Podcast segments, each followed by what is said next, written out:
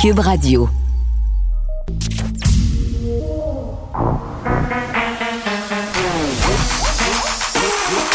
Elle a une opinion sur tous les sujets. Pour elle, toutes les questions peuvent être posées. Geneviève Peterson. Cube, Radio. Salut tout le monde, bienvenue à l'émission. Est-ce que c'est la dernière journée avant qu'on puisse poursuivre la suite de l'humanité, la suite du monde? C'est peut-être la dernière journée, en tout cas, où on a un couvre-feu. Ça se termine demain soir. Donc, ce soir, dernière journée où on doit rentrer à la maison à 21h30. Et pour vrai, je me remémorais tout à l'heure à quel point ça m'avait marqué quand on avait annoncé ce couvre-feu-là. Je me disais, aïe, aïe, là, c'est vrai que c'est intense. Euh, on se pensait quasiment en territoire de guerre. Bon, j'exagère un peu, là, on n'a pas eu des bombes qui nous ont pété sa tête, mais, ça faisait très mesure de guerre. C'était très Deuxième Guerre mondiale, puis on, était dans cette idée que c'était assez sérieux, assez impressionnant. Puis, tu sais, je, je, me rappellerai toujours, à un moment donné, j'avais pogné de quoi parce que mon fils de 5 ans m'avait dit Maman, là, c'est, est-ce que c'est l'heure euh, de rentrer à la maison? Est-ce qu'il est 8h30? Parce que si on rentre pas, la police va nous arrêter. Je trouvais ça terrible que mon fils ait cette réflexion-là. Tu, sais, tu penses pas qu'en élevant des enfants au Canada, ils vont avoir cette réflexion-là un jour? Mais oui, euh, c'est arrivé, mais on était quand même bien, bien privilégiés, même si on avait un couvre-feu. Je pense que c'est important de le souligner. Mais, mais c'est la fin. C'est la fin. On est euh, ironiquement quand même à 436 nouveaux cas. Aujourd'hui, on a une montée des cas au Québec et en Ontario. 10 euh, décès supplémentaires, moins d'hospitalisation, mais pas tant. Seulement 5 de moins.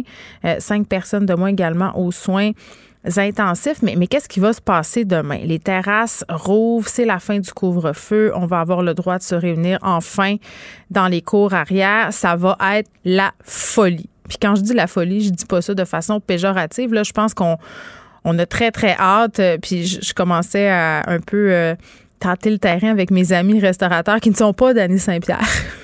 de dire hey c'est quand qu'on va pouvoir euh, se voir euh, sur ta terrasse ou, pour ceux qui en ont pas à l'intérieur de la salle à manger et, c'est vraiment là euh, le, mot d'ordre je crois c'est prenez-vous un numéro ça va être quand même assez intense pour avoir une place de choix sur une terrasse ou une place en salle à manger là. moi ma fête c'est le 16 juin puis déjà je pense qu'il possiblement trop tard pour réserver dans un resto euh, à cette date-là. Mais, quand même, c'est permis de se poser la question qu'est-ce qui va se passer? Pas seulement euh, euh, chez nos amis les restaurateurs, là, eux vont pouvoir bénéficier d'une belle affluence, mais en général. Parce que, bon, depuis qu'on nous a annoncé ce plan de déconfinement-là, on s'organise. On s'organise des plans. On se dit, OK, bon, c'est le 28 que ça commence. On va pouvoir se faire des soupers à 8, deux adresses, tout le tralala. On pourra aller dans les parcs encore. Tu sais mais, force est d'admettre que peut-être qu'on va s'exposer à des risques. On l'a vu, là, Mylène Drouin de la santé publique hier disait qu'il y avait des éclosions dans les parcs parce que, volontairement ou pas, hein, je pense que c'est important de le dire. C'est pas tout le monde qui est un taouin qui s'en sac des règles sanitaires, mais moi, la première, quand j'étais avec mes amis, puis ça fait comme six mois que je les ai pas vus dans un parc, ben, ça se pourrait qu'au bout de deux, trois verres de vin, j'oublie un peu la distanciation sociale sans faire exprès, qu'on se rapproche, qu'on rit, qu'on parle un peu trop fort. Donc, tout ça, c'est pas sans risque. On l'a vu hier quand Mylène Drouin s'est adressée à la population. Euh, est-ce que ça va passer par, l'administration d'une deuxième dose à intervalles vraiment réduits? Là? Parce que moi, je pense qu'en dehors de ça, ça va être difficile de s'en sortir annonçait euh, que la deuxième dose pour le vaccin AstraZeneca était, l'intervalle était réduite à huit semaines. Euh, on va parler de tout ça avec Benoît Barbeau, qui est virologue. Il est là. Monsieur Barbeau, bonjour. Ah, bonjour. Mon Dieu, ça faisait longtemps qu'on ne s'était pas parlé. Je m'ennuyais. Deux semaines. Deux semaines. Une, éternité en, temps pandémique, Benoît. OK, là, euh, on apprend euh, pour les gens qui ont eu l'AstraZeneca, on réduit l'intervalle euh, de la deuxième dose à huit semaines. Pourquoi c'est juste AstraZeneca pour le moment? Est-ce que c'est parce que l'efficacité vaccinale est moins grande? ben, probablement oui, c'est quand même assez. bon, il y a quand même un certain mystère autour justement de cette dose-là et des délais qui sont accordés entre les deux doses. Ouais. on doit se rappeler que vous savez, l'année dernière, euh, on a lorsqu'il y avait les premières études qui avaient démontré des changements d'efficacité au niveau de l'AstraZeneca, on avait aperçu qu'il y avait un problème de dosage. Puis on pensait que le problème de dosage faisait en sorte qu'une demi-dose permettait de donner une protection plus une meilleure protection aux personnes qui étaient vaccinées. Ça, c'était en phase clinique 3, mais on s'est aperçu par la suite que c'était plus le délai de trois mois qui était optimal. Alors, dès, dès là, on avait déjà une indication que plutôt garder quatre semaines, trois mois entre les deux doses serait meilleur. Et même une étude subséquente a démontré que le trois mois semblait donner quand même des résultats meilleurs que le un mois. Cependant, euh, l'OMS avait quand même statué qu'il était préférable de garder le délai des deux doses le plus court possible. Et je crois que timidement, il parlait qu'on pouvait y aller jusqu'à six, peut-être huit semaines, mais je crois que c'était six semaines, surtout qui était avancé par l'OMS. Alors, je crois que le CCNI euh, préfère donc arriver à une nouvelle recommandation. D'une part, maintenant, je crois qu'on a plus d'aisance euh, à obtenir les doses vaccinales plus rapidement, surtout par rapport à Pfizer. Euh, AstraZeneca est quand même aussi une option qui est, possible. On sait aussi que le problème de caillots sanguin est beaucoup moins élevé, beaucoup moins fréquent si on se réfère aux gens qui ont reçu la deuxième dose, mais ça, ça sera à suivre de, façon plus appropriée. Mais n'empêche que donc on essaie de couper la poire en deux, si je pourrais ainsi dire, puis de dire que euh, plutôt qu'attendre trois mois, on va attendre deux, euh, mois, parce que les, en effet, les données semblent indiquer que ce vaccin-là, plus particulièrement en fonction des variants, est est moins, euh, moins efficace que les autres, mais quand même est assez efficace. Et surtout lorsqu'on regarde la première dose. À la deuxième dose, quand même, on a déjà une très bonne efficacité. Quand même 50 000 Québécois qui ont reçu une première dose du vaccin AstraZeneca, puis vous me parliez des risques associés euh, au vaccin pour la deuxième dose, là, ils sont moins, puis je pense que c'est important qu'on le dise. Une chance sur un million, hein, plutôt qu'une chance sur 100 000, c'est quand même considérable comme écart. J'ai entendu un sur 600 000, mais les, ça, fluctue grandement. Là, mais n'empêche qu'on n'est pas... Euh, on n'est pas à 1 sur 50 000 à 1 sur 100 000 qui avait déjà été présenté comme fréquence pour la mm. première dose.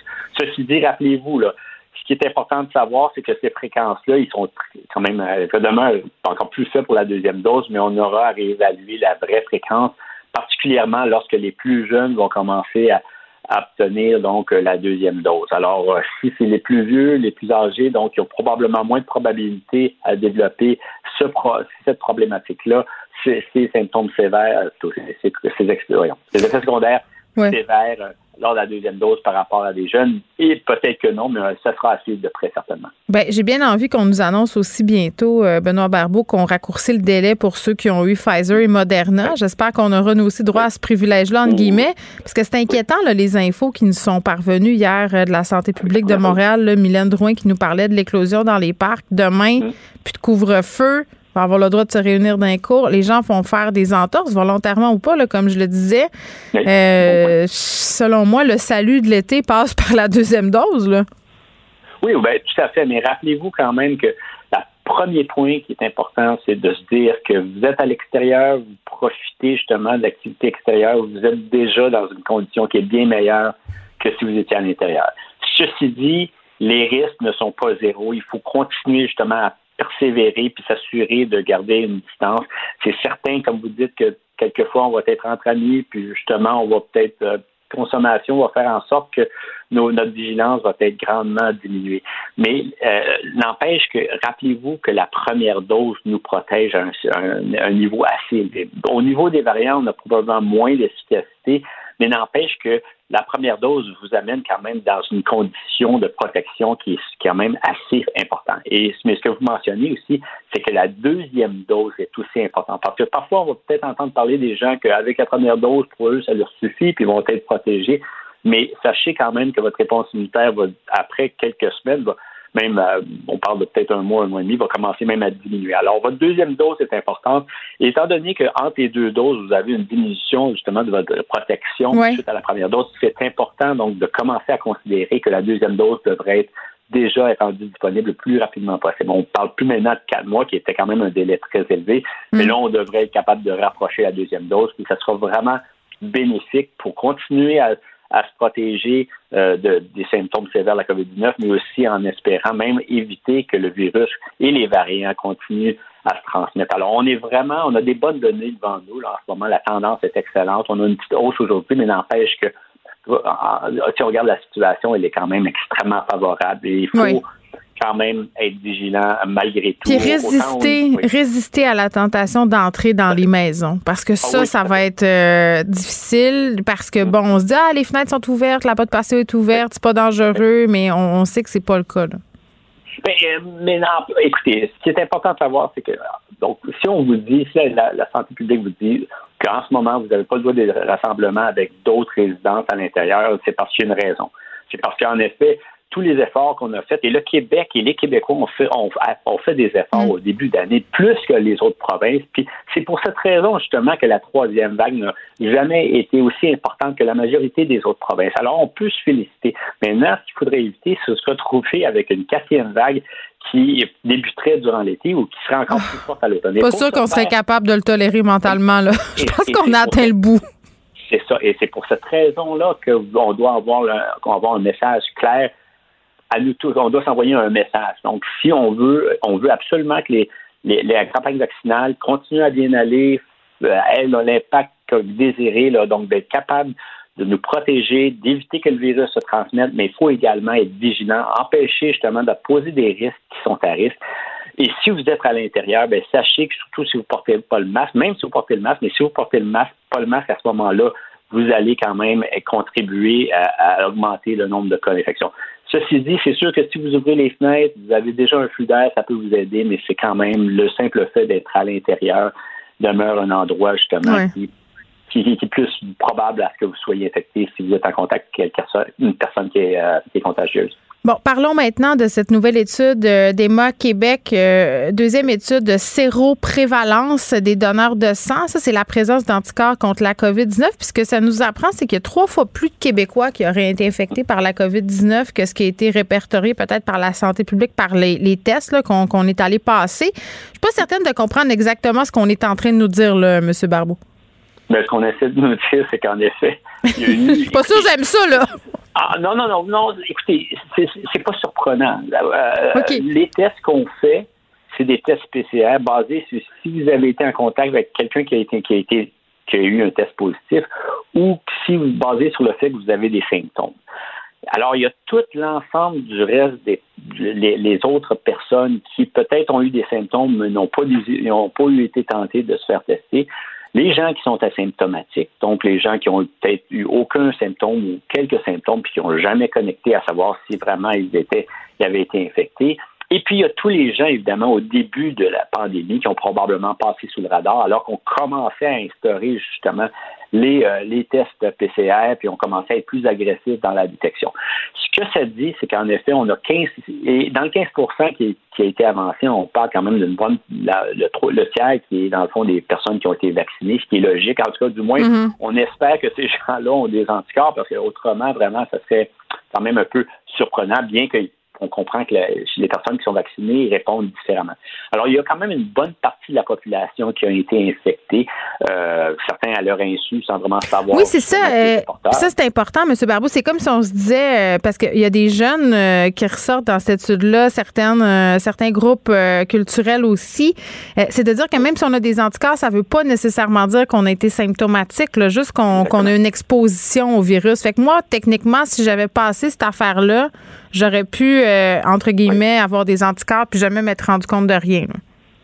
Là, l'autre point, c'est que j'imagine que ces analyses-là, quand même, sont spécifiques au virus, le SRAS-CoV-2. Donc, ces anticorps, ces tests-là sont.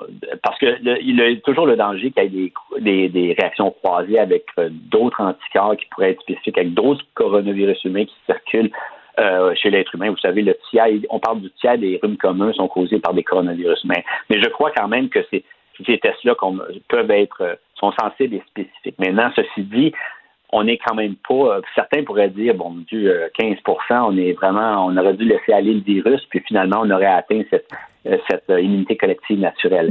C'est quand même, on est quand même très loin de ce pourcentage-là. Et puis, avant d'y arriver à un tel pourcentage, il y aurait eu énormément de décès. Alors, c'est pour cette raison quand même que ça demeure un pourcentage qui n'est pas qui nous amène pas vraiment à ce concept de unité collective mhm. naturelle, mais n'empêche que ça vous démontre que ce qu'on voyait était vraiment la, la, pointe de l'iceberg. Et c'est ce qu'on s'attendait parce que vous savez, les tests PCR, quand vous êtes détectés, eh bien, il y en a quand même, comme on peut voir, une multitude d'autres Québécois qui n'ont pas été ils n'ont pas été faire tester pour différentes raisons et finalement, le, virus a vraiment circulé à travers le Québec. Et lorsqu'on regarde les différentes régions, on s'aperçoit que par capita, on a quand même des pourcentages qui, en général, surtout pour les grandes régions, comparables. Je veux dire que le virus a circulé à travers le Québec sans aucun problème. Puis justement, c'est pour cette raison que on est devant une pandémie qui touche euh, l'ensemble des continents euh, à travers le monde. Alors, c'est ce virus-là est contagieux, circule, et puis Dans ce contexte-là, comme on voit justement à, l'idée qu'il y a beaucoup de personnes qui ont été infectées, eh bien, euh, il faut être, comme je dis, vigilant pour s'assurer justement que on minimise le, nouveau, le, cas de nouveaux, le nombre de nouveaux cas d'infection. Ah, j'aimerais tellement ça le passer, ce test-là, parce que je suis absolument certaine que je l'ai eu, la COVID-19, en revenant euh, d'un voyage à Berlin l'année euh, au départ, quand ça a commencé euh, la pandémie, mais j'étais pas dans le délai de 15 jours, puis la, la santé publique ne testait pas les gens qui étaient revenus. écoute, c'était 17 jours. C'est ridicule. J'ai été très malade. J'ai pris des mm. congés d'ici, mais jamais on a voulu me tester. Donc, je serais, assez curieuse de savoir si je l'ai eu ou pas, mais j'ai pas réagi tellement à ma première dose de vaccin, donc ça m'indique peut-être que je l'ai pas eu. On sait pas. C'est tout mystérieux. Hein. Il, y a, une tendance, en effet, que les gens vont peut-être plus réagir, mais ça ne veut pas nécessairement dire que si vous ne réagissez pas, vous avez, euh, vous n'avez pas été infecté. Alors, c'est quand même, ça vaudrait la peine, par curiosité, d'être testé, de savoir si vous avez les anticorps. Je pense que c'est quand même une information qui est intéressante. Mais ceci dit, ce n'est pas parce que vous, êtes, euh, vous avez été infecté de façon naturelle que vous devriez nécessairement bouder, par exemple, la deuxième dose. Non, parce qu'on c'était une stratégie de, première ligne parce qu'on manquait de doses. Là. Avec les doses qu'on a, on revient euh, aux doses prévues. Donc, c'est important de le dire aussi. Benoît Barbeau, merci beaucoup. Avec plaisir. Bonne journée. Vous écoutez Geneviève Peterson. Cube Radio. Nicole Gibault est là. Salut, Nicole. Bonjour. Bon, la cause d'Alexandre Bissonnette qui sera finalement entendue à la Cour euh, suprême, c'est ce qu'on vient tout juste d'annoncer. Ça se passera dans les prochains mois et on vise évidemment à réviser la peine imposée en 2020 par la Cour d'appel euh, parce euh, en ce qui a trait à la tuerie de la mosquée de Québec.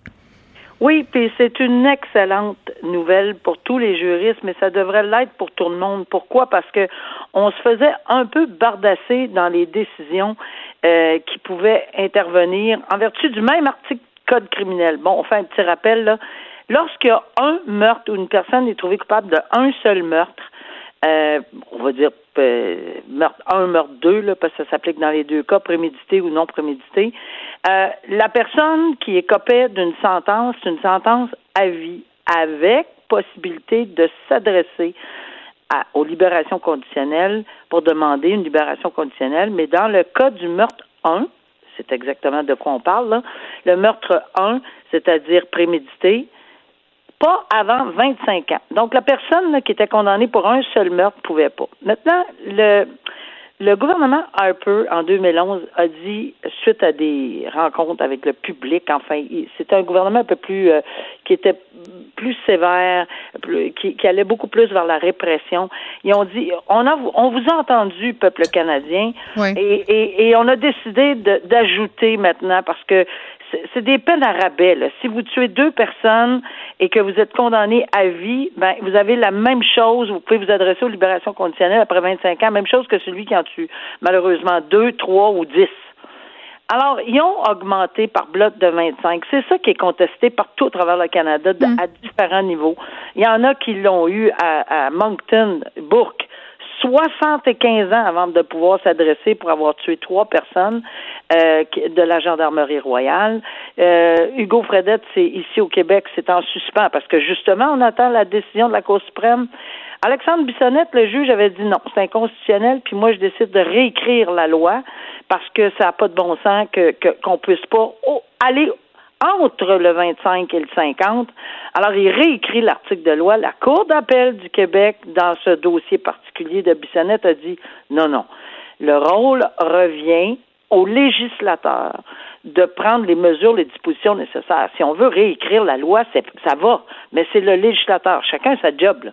Les tribunaux euh, interprètent, mais le législateur légifère. Alors, la Cour suprême, fort de tout ça, ça aurait, c'est inconcevable que, que la Cour suprême ne pense pas, même pas à l'entendre. C'était absolument inconcevable. Parce que c'est d'intérêt national que toutes les provinces canadiennes, pour le même article du Code criminel qui s'applique d'un océan à l'autre, ne soient pas interprétées avec les mêmes balises dans les mêmes circonstances.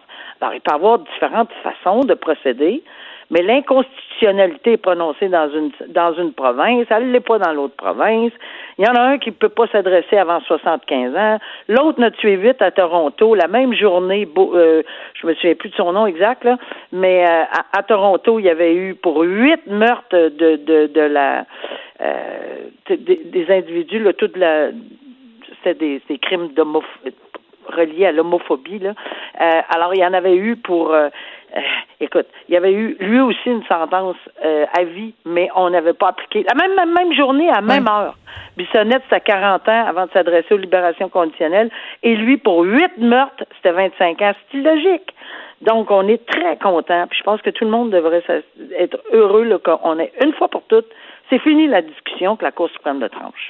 Oui, puis je pense que c'est important qu'on rappelle aux gens là, euh, que la Cour suprême reçoit 600 demandes environ d'autorisation par année, elle accueille seulement 80. Donc vraiment, là, puis là, on ne sait pas pourquoi la, Cour suprême a décidé d'entendre, euh, ben, parce qu'on n'a pas expliqué cette décision-là. Là, mais, c'est clairement à cause de l'intérêt national. Exact.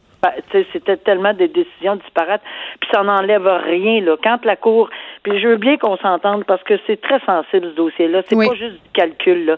C'est le nombre de victimes, que ce soit à la mosquée ou n'importe Le nombre de victimes, c'est pas une insensibilité que les tribunaux ont. C'est, tout simplement le fait de savoir comment se diriger. C'est pas parce qu'on condamne à, vie avec des 25 par bloc qu'on n'a pas une sensibilité énorme. Je pense que la Cour suprême va le noter également. On verra comment ça va se développer, mais euh, c'est sûr qu'on va être à l'affût là-dedans. Là. Une nouvelle qui, disons-le, Nicole, euh, me remplit un petit peu de joie. C'est plate à dire, là. Je me sens, je me sens pas, pas super fine d'avoir ce sentiment-là, mais la Cour qui décide de sévir envers les cyber-intimidateurs, puis on en parle souvent tous les deux, quel point le climat de haine sur les médias sociaux est problématique, puis à quel point aussi il y a des gens qui se permettent toutes sortes de choses en se croyant euh, immuables euh, puis inatteignables parce qu'ils sont justement sur Internet. Là, les tribunaux, euh, parce que ça a pris de l'ampleur justement, un, juge qui condamne deux cyber-harceleurs à plus de 13 mois de prison. C'est quand même beaucoup, là, 13 mois de prison pour avoir dit des affaires sur Internet. Puis clairement, Nicole, on revient sur ce cas-là où, parce que ça, cet homme-là, on en a déjà parlé, c'est celui qui avait envoyé, euh, c'était quelque chose comme des milliers de courriels, 3 à 6 000 courriels à une clinique médicale à Montréal. On, on, on parle quand même pas d'un petit harcèlement ici, là, mais, mais quand même, 13 mois de prison, j'ai été surprise, agréablement surprise. On envoie un message très fort. Oui, mais attention, moi, moi, aussi, je suis très contente qu'on ait appliqué le, les, les, les, critères de dissuasion et le message envoyé. Ça, pour moi, c'était très clair dans la première phrase qu'on lit dans, de, de, la décision, là, que les tribunaux doivent s'exprimer dans des termes plus clairs pour ce type d'intimidation. Ça, ça, j'en conviens. je pense que tout le monde accepte ce principe-là. Toutefois, et on ne perdra jamais de vue, et ça va falloir, parce que ça se peut que la semaine prochaine, tu me dises, mais voyons, Nicole, euh, il y, a de la cyber-intimidation, puis pourquoi le juge n'a pas, il a pas donné 13 mois comme l'autre? Il faut le prouver, ça dépend de la gravité. Là, on parle de 3000 ben messages, pas la même affaire. Là. Exactement, ça s'appelle l'individualisation de la sentence dans chacun des cas. Mais ici, c'était deux cas euh, absolument des bons exemples à prendre pour envoyer un message très clair la personne la personne envoie 3 000 à 6 000. Hey, c'est à toutes les 30 secondes à peu près, là. C'est hmm. ridicule, là. Et ça, c'est complètement bouleversant. Mais c'est pas grave. Pas grave. On est en pyjama, on s'assoit en arrière d'un ordinateur. Pas grave, on l'a pas dit en pleine face. Je suis tellement heureuse de voir que, hmm. comme toi, qu'on a noté ceci puis qu'on dit, hey, un instant. Puis en plus, dans l'autre cas, dans l'autre cas, il n'est pas content d'une décision de, de, du travail de que ce soit que son médecin, ses avocats, peu importe qui, euh, euh, quelqu'un la radio, la télé, n'importe qui, là, tout le monde est sur le même pied, soit pas content, puis qu'il commence à envoyer des, des, des euh, messages intimidants, harcelants, épeurants, puis menace son avocat.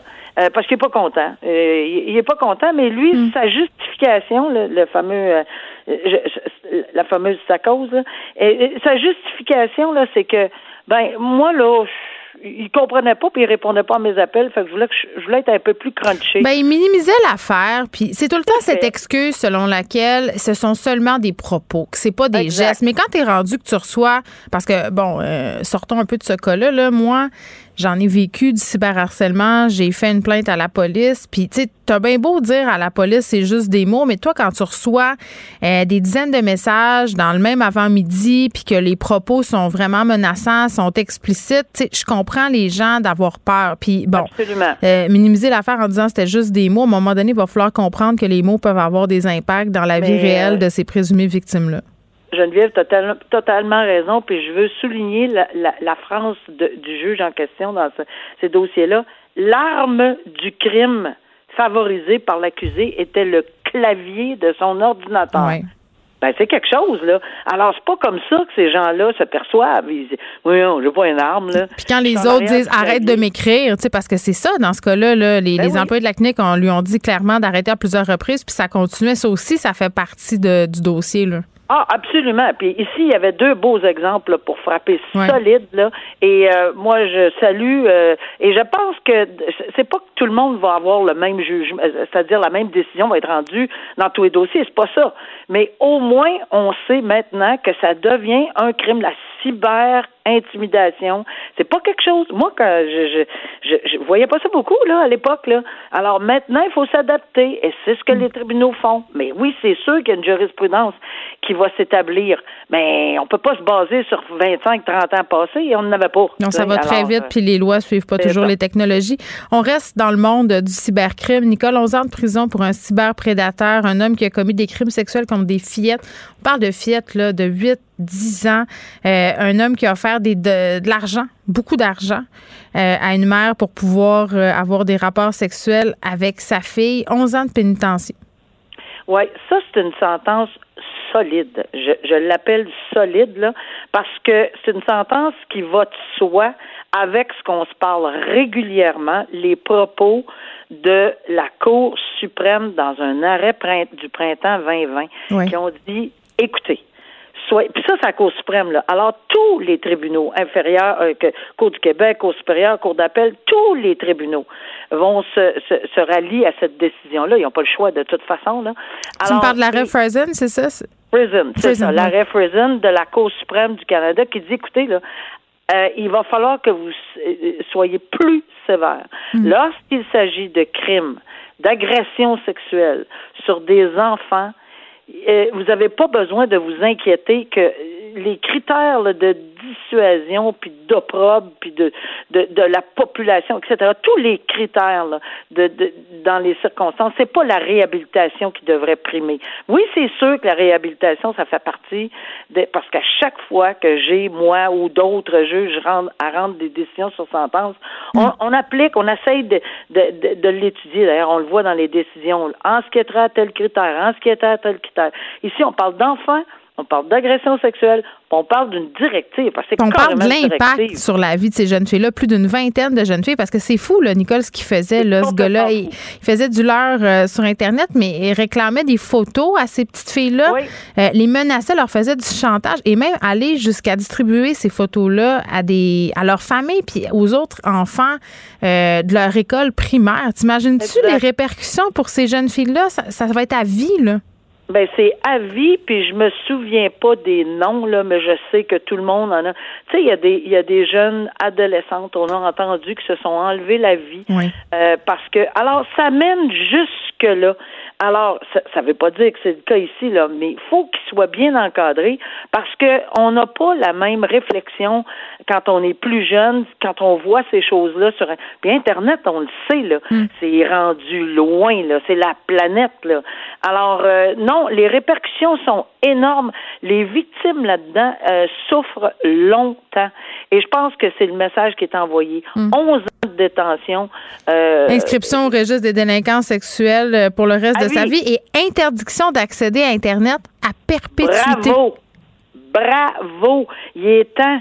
Euh, il est temps qu'on l'applique soit dans les peut-être pas à vie tout le temps là, mais euh, dans les remises en liberté quand mm. on fait tu sais qu'il y a des cyber prédateurs qui en attente de procès on les remet en liberté. Interdiction, s'il vous plaît, qu'on les mette. Il faut s'ajuster à l'air du temps. Puis je pense que les tribunaux le font présentement.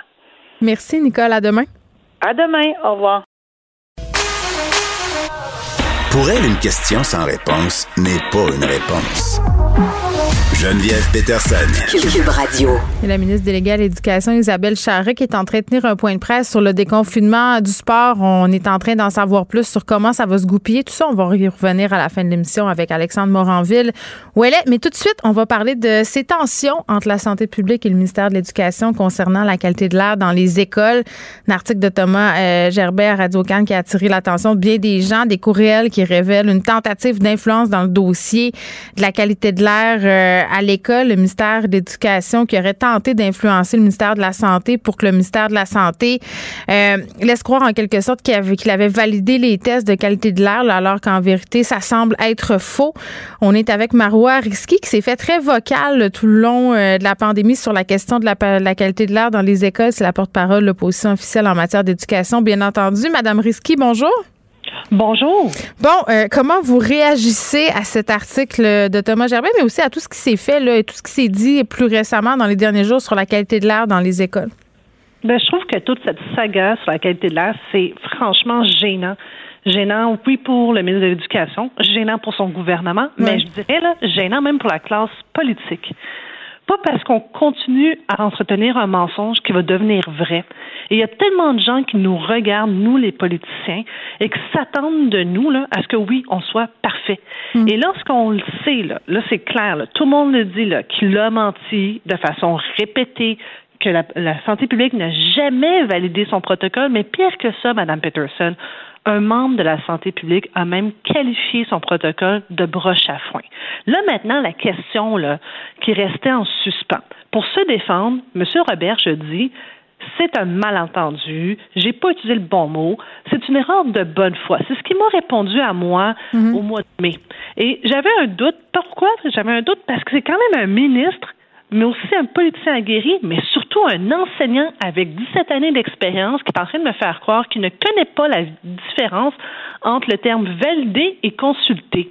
Et aujourd'hui, la révélation d'aujourd'hui de M. Gerbet de Radio-Canada, c'est que M. Massé, au mois de février, il lui a dit son inconfort. Richard Massé, euh, qui est le boss de tout là.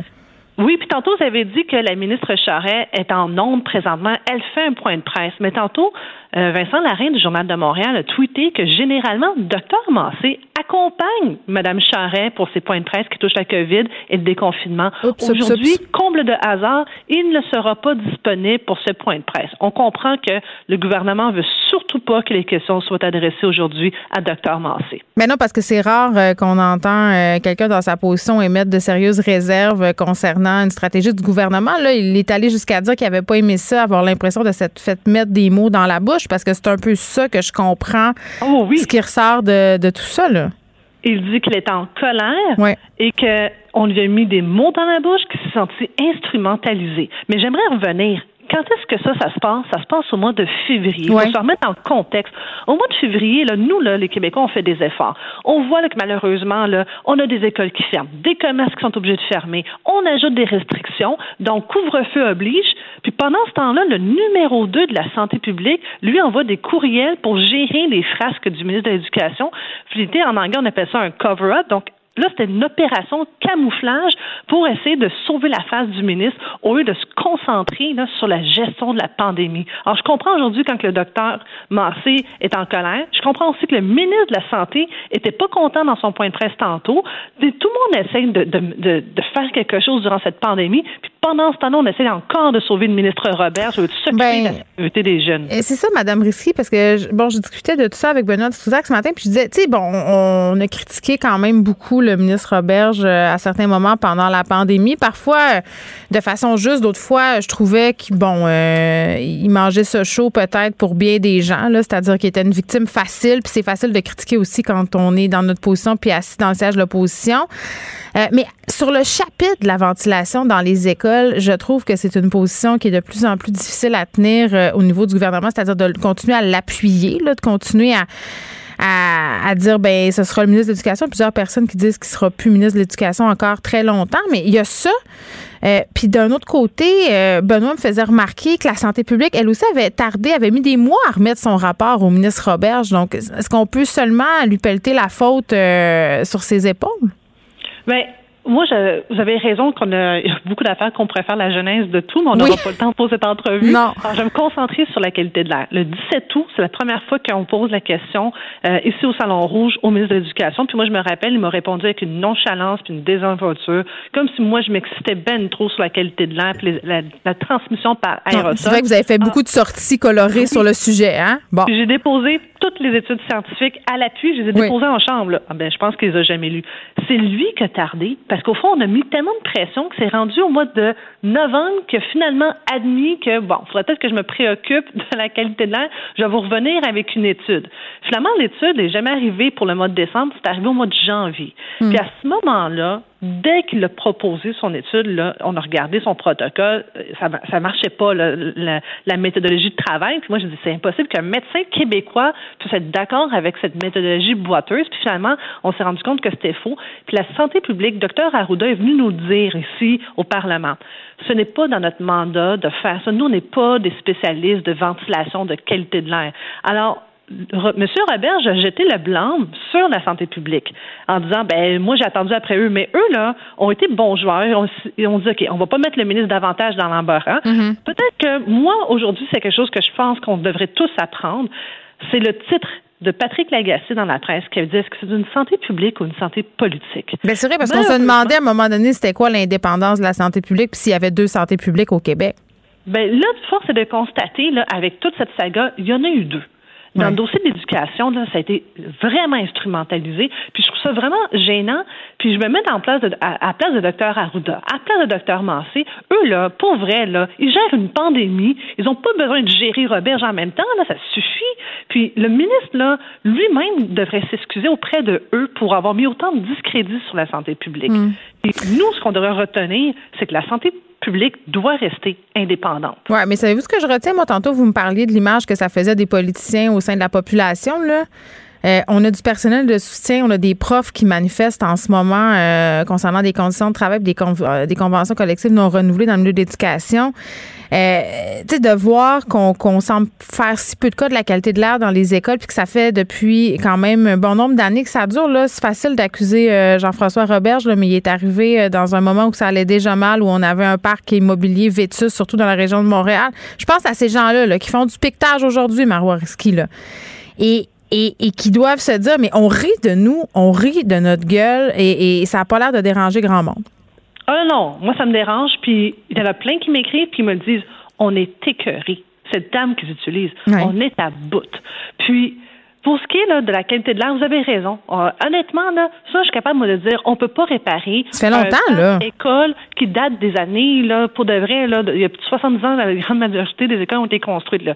Ça date. Par contre, ce que nous, on a demandé, là, ça ne demandait pas des sommes colossales. On a demandé deux choses dès l'automne passé. On a demandé d'avoir des détecteurs de CO2 pour savoir quand est-ce que le taux de CO2 est trop élevé qu'on doit ouvrir une fenêtre. Et pour les classes qui ont besoin de purificateurs d'air avec filtre ça, je l'ai même quantifié combien ça coûte. Là. On parlait d'une mesure qui coûtait approximativement 80 millions de dollars. Et vous savez quoi? Les écoles privées ainsi que les écoles anglophones se sont dotées de ça. Ça, ça on n'avait pas besoin d'ouvrir toutes les murs puis de tout refaire le parc école pour faire ça.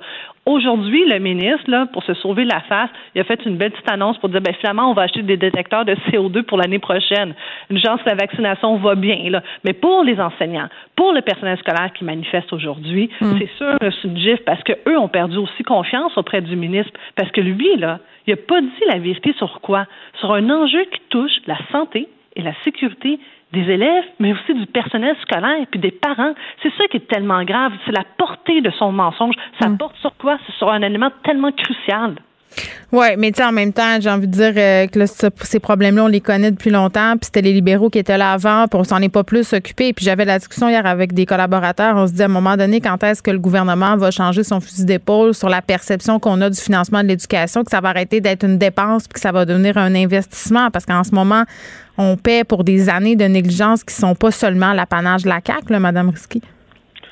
Par contre, la pandémie n'a pas existé sous aucun gouvernement libéral ni péquiste. Oui. Et c'est là la différence. C'est que ça nous a frappé plein fouet cette pandémie. La différence, par exemple, l'école de santé publique de Harvard, eux, l'été passé, ils ont publié un rapport pour avoir un retour en classe sécuritaire en mm. temps de COVID. Alors moi, quand j'entends M. Robert, je dis, ça n'a jamais été fait auparavant, mais on n'a pas eu de pandémie auparavant. Mais non, mais les CHSLD étaient dans un piteux état, puis c'est pas à cause de la pandémie. La pandémie nous a permis de nous rendre compte qu'il y avait plusieurs problèmes, notamment dans les CHSLD puis dans des écoles. C'est des problèmes qui étaient déjà existants. on pourra faire l'exercice en temps et lieu pour les CHSLD, à savoir ce que oui ou non c'était une bonne idée de transférer des patients COVID en CHSLD, sachant qu'on n'avait pas tout le personnel nécessaire dans les CHSLD. Moi, je me concentrais à défendre mon réseau, qui est l'éducation. Mais on pourrait aussi faire l'exercice en éducation. On l'a demandé. Hmm. Nous, on veut entendre tous les gens qui, sont intervenus dans ce dossier. Oui, on va entendre Dr. Massé. Oui, on aimerait entendre aussi Dr. Arruda. Puis oui, certainement. Moi, personnellement, j'ai pas besoin d'entendre M. Robert. Je sais qu'il va encore me mentir. Ça suffit. Moi, il peut démissionner. Puis en maintenant, en maintenant hier, c'était la fête du premier ministre. Ça serait un beau cadeau de lui enlever ce boulet. Fait que, au moins, là, on aurait la paix. Là, on aurait peut-être un ministre ou une ministre qui va vouloir vraiment travailler en collaboration.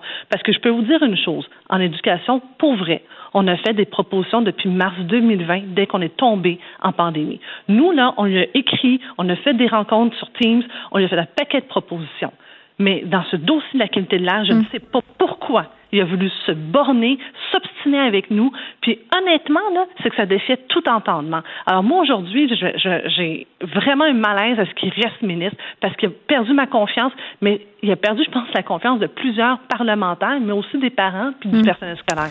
Je veux qu'on termine, Mme Risquet, en parlant du port du masque, là, parce que là, on apprend qu'en zone orange, euh, on le gardera. C'est seulement quand le Québec passera au jaune qu'on va finalement peut-être permettre aux aux enfants, aux ados de l'enlever euh, à l'intérieur des classes. Vous êtes où par rapport à ça? Moi, j'ai pris la décision aujourd'hui de la santé publique à cet effet. Le virus est aérosol. Donc, c'est clair que eux estiment qu'il y a encore un danger de transmission. C'est sûr que. Mais même l'été, même les fenêtres ouvertes. Moi, je suis pas du tout une experte de santé publique. Donc, si Dr. Arruda nous dit ça, là, faites-moi confiance, c'est la bonne chose à faire. Aujourd'hui, là, la vaccination va bien. Je sais qu'on est tous fatigués, mais moi, je préfère me ranger du côté de la santé publique lorsque Dr. Arruda ou Dr. Massé mm. nous dit, nous, on a vraiment une crainte réelle que ça peut basculer. Ouais, on ben... a un paquet d'efforts, ça peut basculer et on le sait, là, il y a eu de la transmission par les enfants. Dans les écoles, on le sait. Alors, je ne suis pas capable aujourd'hui de vous dire est-ce que c'est oui ou non. Ce n'est pas tranché dans ma tête, mais à ce, jour, moi, je préfère respecter les consignes de la santé. Mais il faut mieux être plus prudent. Puis moi, je posais la question à ma fille qui est au secondaire hier. Je disais bon, euh, t'as-tu hâte d'enlever ton masque? Puis elle disait ah moi tant que je suis pas vaccinée, je suis pas super confortable. Puis pourtant au début, elle était très très euh, fâchée entre guillemets de devoir le porter à l'intérieur. Trouvait ça difficile, mais je pense qu'on s'est habitué puis que ça nous confère, si on veut, un sentiment de sécurité. Faut pas que ça vire en faux sentiment de sécurité là, parce que ça aussi c'est un risque. Euh, mais tout de même, je me range de votre côté pour le part du Marc Marois Risky. Merci. Euh, qui, est porte-parole de l'opposition officielle en matière d'éducation. On revenait sur ces tensions entre la santé publique et le ministre de l'Éducation, Jean-François Roberge. Geneviève Peterson. Une animatrice pas comme les autres. Cube Radio. J'avais envie qu'on revienne euh, sur cette entrevue assez controversée de Stéphane Bureau à Radio-Canada. Il a interviewé euh, Didier Raoul, qui est un médecin aussi controversé, d'où la controverse de l'entrevue en question. Puis c'est qui euh, Didier Raoul? Euh, c'est un médecin spécialiste des maladies infectieuses, prof de microbiologie à la Faculté des sciences médicales à Marseille. vraiment qui a fait des sorties assez loufoques, assez douteuses. Plusieurs scientifiques remettent en question ces théories qui concernent la COVID-19, il y avait aussi mis de l'avant euh, le fameux traitement à l'hydrochloroquine qui a été invalidé depuis. Là. Mais bref, Stéphane Bureau a décidé de le recevoir euh, à son émission. Puis moi, je, total disclaimer, là, je dois dire au passage que Stéphane Bureau, j'apprécie beaucoup son travail. Il mène des entrevues à son émission avec brio. Mais, mais de celle-là, j'étais pas certaine. J'étais pas certaine. Euh, puis l'idée ici, c'est pas de faire le procès de cette entrevue-là, mais je voulais qu'on parle de la fine ligne sur laquelle nous, les médias, on navigue quand vient le temps d'inviter ou pas euh, des personnages comme ça qui sont très controversés. On en parle avec Amélie Daou-Boisvert, qui est prof adjointe en journalisme à l'Université Concordia, ex-journaliste à la santé au devoir. Euh, Madame Daou-Boisvert, bonjour. Bonjour Geneviève. Bon, je l'ai dit, là, on fera pas le procès de Stéphane Bureau ici. Là, c'est vraiment pas ça l'idée. non, on, apprécie, on apprécie tous son travail, n'est-ce pas? Oui, ben c'est ça. Puis en même temps, je comprends l'impulsion d'avoir eu envie euh, d'inviter ce type de personnage-là parce que moi-même, au début de la pandémie, je checkais les personnes comme Alexis Cossette-Trudel, puis ces gens-là, puis je me disais, ah, mais s'ils trouvent écho au, sein d'une certaine population, moi, je serais curieuse de les entendre euh, puis de les confronter aussi sur certaines idées. Fait que je pense que c'est toujours tentant là, quand tu fais partie ben, des médias. Les entendre dans un contexte d'entrevue et non pas, euh, par exemple, sur YouTube où il se parle tout seul sans avoir de questions ouais. C'est d'avoir un interlocuteur là, puis d'avoir quelqu'un qui fait Hey, t'as peu, tu peux pas dire ça. Mais là, euh, selon vous, là, est-ce que est-ce que les médias devraient laisser une tribune à des gens comme euh, le docteur Didier Raoul qui peuvent partager? Parce que je pense que c'est ça qui a accroché les gens ici, c'est le partage d'informations inexactes ou controversées par rapport à la pandémie. Tout à fait. Mais, euh, Bien sûr, il faut entendre tout le monde sur la pandémie et tous les mouvements. On peut pas seulement fermer les yeux mm. sur certains discours ou certains euh, euh, mouvements ou certaines personnes. Euh, les, les, les, médias, les journalistes sont là pour refléter la société dans son ensemble. C'est pas un journal scientifique mm. révisé par les fers, là, ce sont des médias. Par contre, je me pose la question pourquoi à ce moment-ci le professeur Raoult est dans quel but? Parce que, bon, on est quand même euh, euh, pas au mois 1 de la pandémie. On n'est pas le mois où son étude sur l'hydroxychloroquine est publiée. C'était il y a plus d'un an. Donc, on arrive assez tard.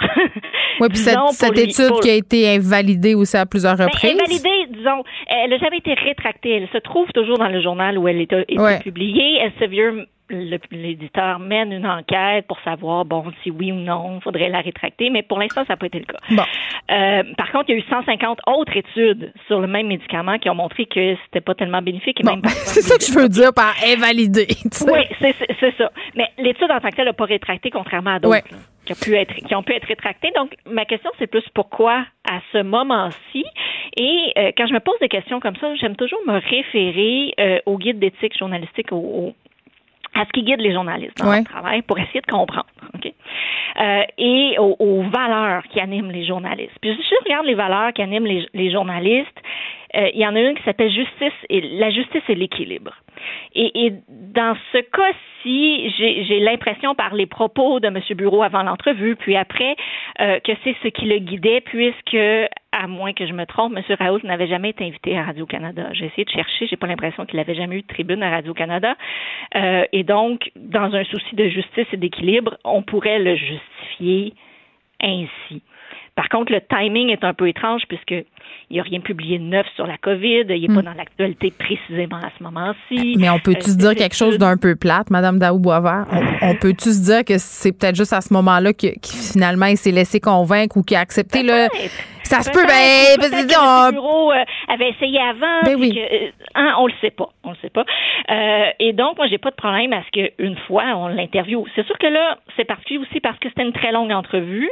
Monsieur Bureau en fait à l'occasion des très longues entrevues à son émission, donc c'est pas spécial pour Monsieur Raoul qui en a fait plein d'autres d'une quarantaine de minutes, où on laisse s'exprimer amplement. Hein, euh, ses idées, mais en même temps, c'est le style de ces entrevues-là euh, que M. Bureau fait, qui sont des longues entrevues où, hmm. les, de manière un peu euh, rare dans les maisons, on laisse les gens s'exprimer de long en large. Ben OK, je comprends qu'on qu'on qu'on veut le laisser s'exprimer, mais en même temps, c'est quoi la responsabilité comme animateur, par exemple, ou comme, ou comme journaliste quand on, on fait ce type d'entrevue-là? Euh, est-ce qu'on est dans l'obligation justement à chaque fois d'apporter un contrepoint quand on a l'impression que c'est de l'information qui est pas valide? Oui, tout à fait. Ben, ça nous amène à une autre valeur très, très importante qui, même moi, personnellement, comme journaliste, je place au-dessus de la justice et de l'équilibre qui est la vérité ou la recherche de la vérité. Oui. La vérité pure là, est un peu difficile des fois à cerner. Hmm. Au moins d'être dans la recherche de la vérité. Euh, et, et c'est là des fois que ça va être difficile d'interviewer des personnages controversés comme M. Raoult parce que, évidemment, son discours est, est, est, controversé. Il y a d'autres études, par exemple, qui ont euh, invalidé ce qu'il a fait avec l'hydroxychloroquine. Il a eu des mm-hmm. affirmations douteuse à plusieurs reprises sur la pandémie. Et donc, euh, quand on l'interviewe, ben, bien sûr qu'il va mettre de l'avant ces propos-là. Oui, puis toi, tu n'es pas équipé nécessairement comme animateur. Tu sais, mettons qu'il vient à mon émission, là, moi, je suis pas une médecin, je suis pas une virologue. Vous n'êtes pas journaliste scientifique, ben, vous n'êtes pas virologue, donc c'est assez difficile. J'aurais aimé voir un journaliste scientifique l'interview. C'est ça, je pouvais pas tout invalider ces affaires. intéressant. Ouais. Euh, en même temps, j'ai trouvé l'entrevue euh, instructive sur qui est M. Raoult, par exemple, la seule fois où euh, Stéphane Bureau pose une question un petit peu plus difficile, disons, il l'attaque aussitôt personnellement.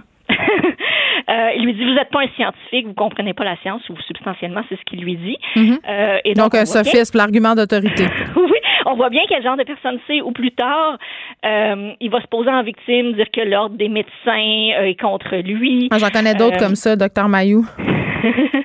Et donc, j'ai trouvé ça intéressant jusqu'à un certain point hmm. euh, de, de, de, voir comment il s'exprimait, qu'est-ce qu'il qu'est-ce qu'il a à dire de, de ce point de vue-là. Donc, c'est pas dénué d'intérêt, mais euh, euh, bien sûr qu'on est dans un moment de la pandémie où euh, il y a des gens fragiles à l'écoute. Ben oui. Euh, des gens fragiles qui doivent prendre des décisions face à la vaccination, face à, au suivi des mesures sanitaires et tout. Donc, on marche effectivement hmm. euh, sur une fine ligne ici. OK. On, genre, mettons là, c'est parce que moi j'ai l'impression que les gens ont mal pris cette entrevue-là parce qu'elle se passait à Radio-Canada. Tu sais, euh, parce que c'est le diffuseur public. Puis il y a la question de la récurrence aussi là. Vous l'avez dit, c'est seulement une fois là. On a cherché, vous avez cherché, puis on n'a pas euh, vu dans d'interview euh, à Radio Can de, de, de, cet homme-là. Là. Alors que M. Raoult a une tribune en France hein, aux journaux télévisés. Exactement. c'est pas quelqu'un ben qui est censuré là. On va s'entendre là-dessus. Puis bon, s'il y avait une certaine récurrence, puis qu'on l'invitait comme panéliste, peut-être que là évidemment, ça serait problématique ou, ou qui, qui se mettrait à interagir parce qu'on a vu des cas dans des radios où on avait des conspis en ondes régulièrement, qui étaient quasiment rendus des collaborateurs. À mon sens, c'est très différent. C'est ça, on est ailleurs. Mais, mais est-ce que c'est différent notre perception si on a affaire, par exemple, à des animateurs, à des chroniqueurs, le soit à la radio, à la télé, versus euh, du journalisme à l'écrit, du journalisme pur et dur? Euh, c'est qu'à l'écrit, on a l'espace pour faire des nuances qu'on peut pas, par exemple, dans une entrevue live à la radio. Puis je pense, Geneviève, que, que, que vous le savez. Très bien. Les, les, deux, les deux oh formes euh, oh journalistiques. Euh, par exemple, on a vu dans le Devoir un dossier de fond sur les mouvements conspirationnistes où on interviewait M. Cossette-Trudel. et, et c'était extrêmement bien fait avec les contrepoids. Il y avait d'autres articles. C'est ça. il y avait l'ensemble de l'œuvre. Mais bien sûr, on peut pas faire ça à la radio. Donc, euh, pour revenir à la justice et l'équilibre dans la couverture journalistique, on ne peut pas juger euh, du travail journalistique à la lumière d'une seule entrevue. Il faut regarder l'ensemble de la couverture de M. Bureau avec mm. la COVID-19, si on s'intéresse à son cas, ou l'ensemble de la couverture de Radio-Canada, et non pour, pour trouver l'équilibre et est-ce que euh, la couverture journalistique a été équilibrée mm. et non pas une seule entrevue une fois. Oui, puis j'avais parlé euh, aussi du fait avec Olivier Bernard, le pharmacien, de, de, mettre en valeur la parole d'une personne qui s'inscrit en porte-à-faux par rapport au discours scientifique.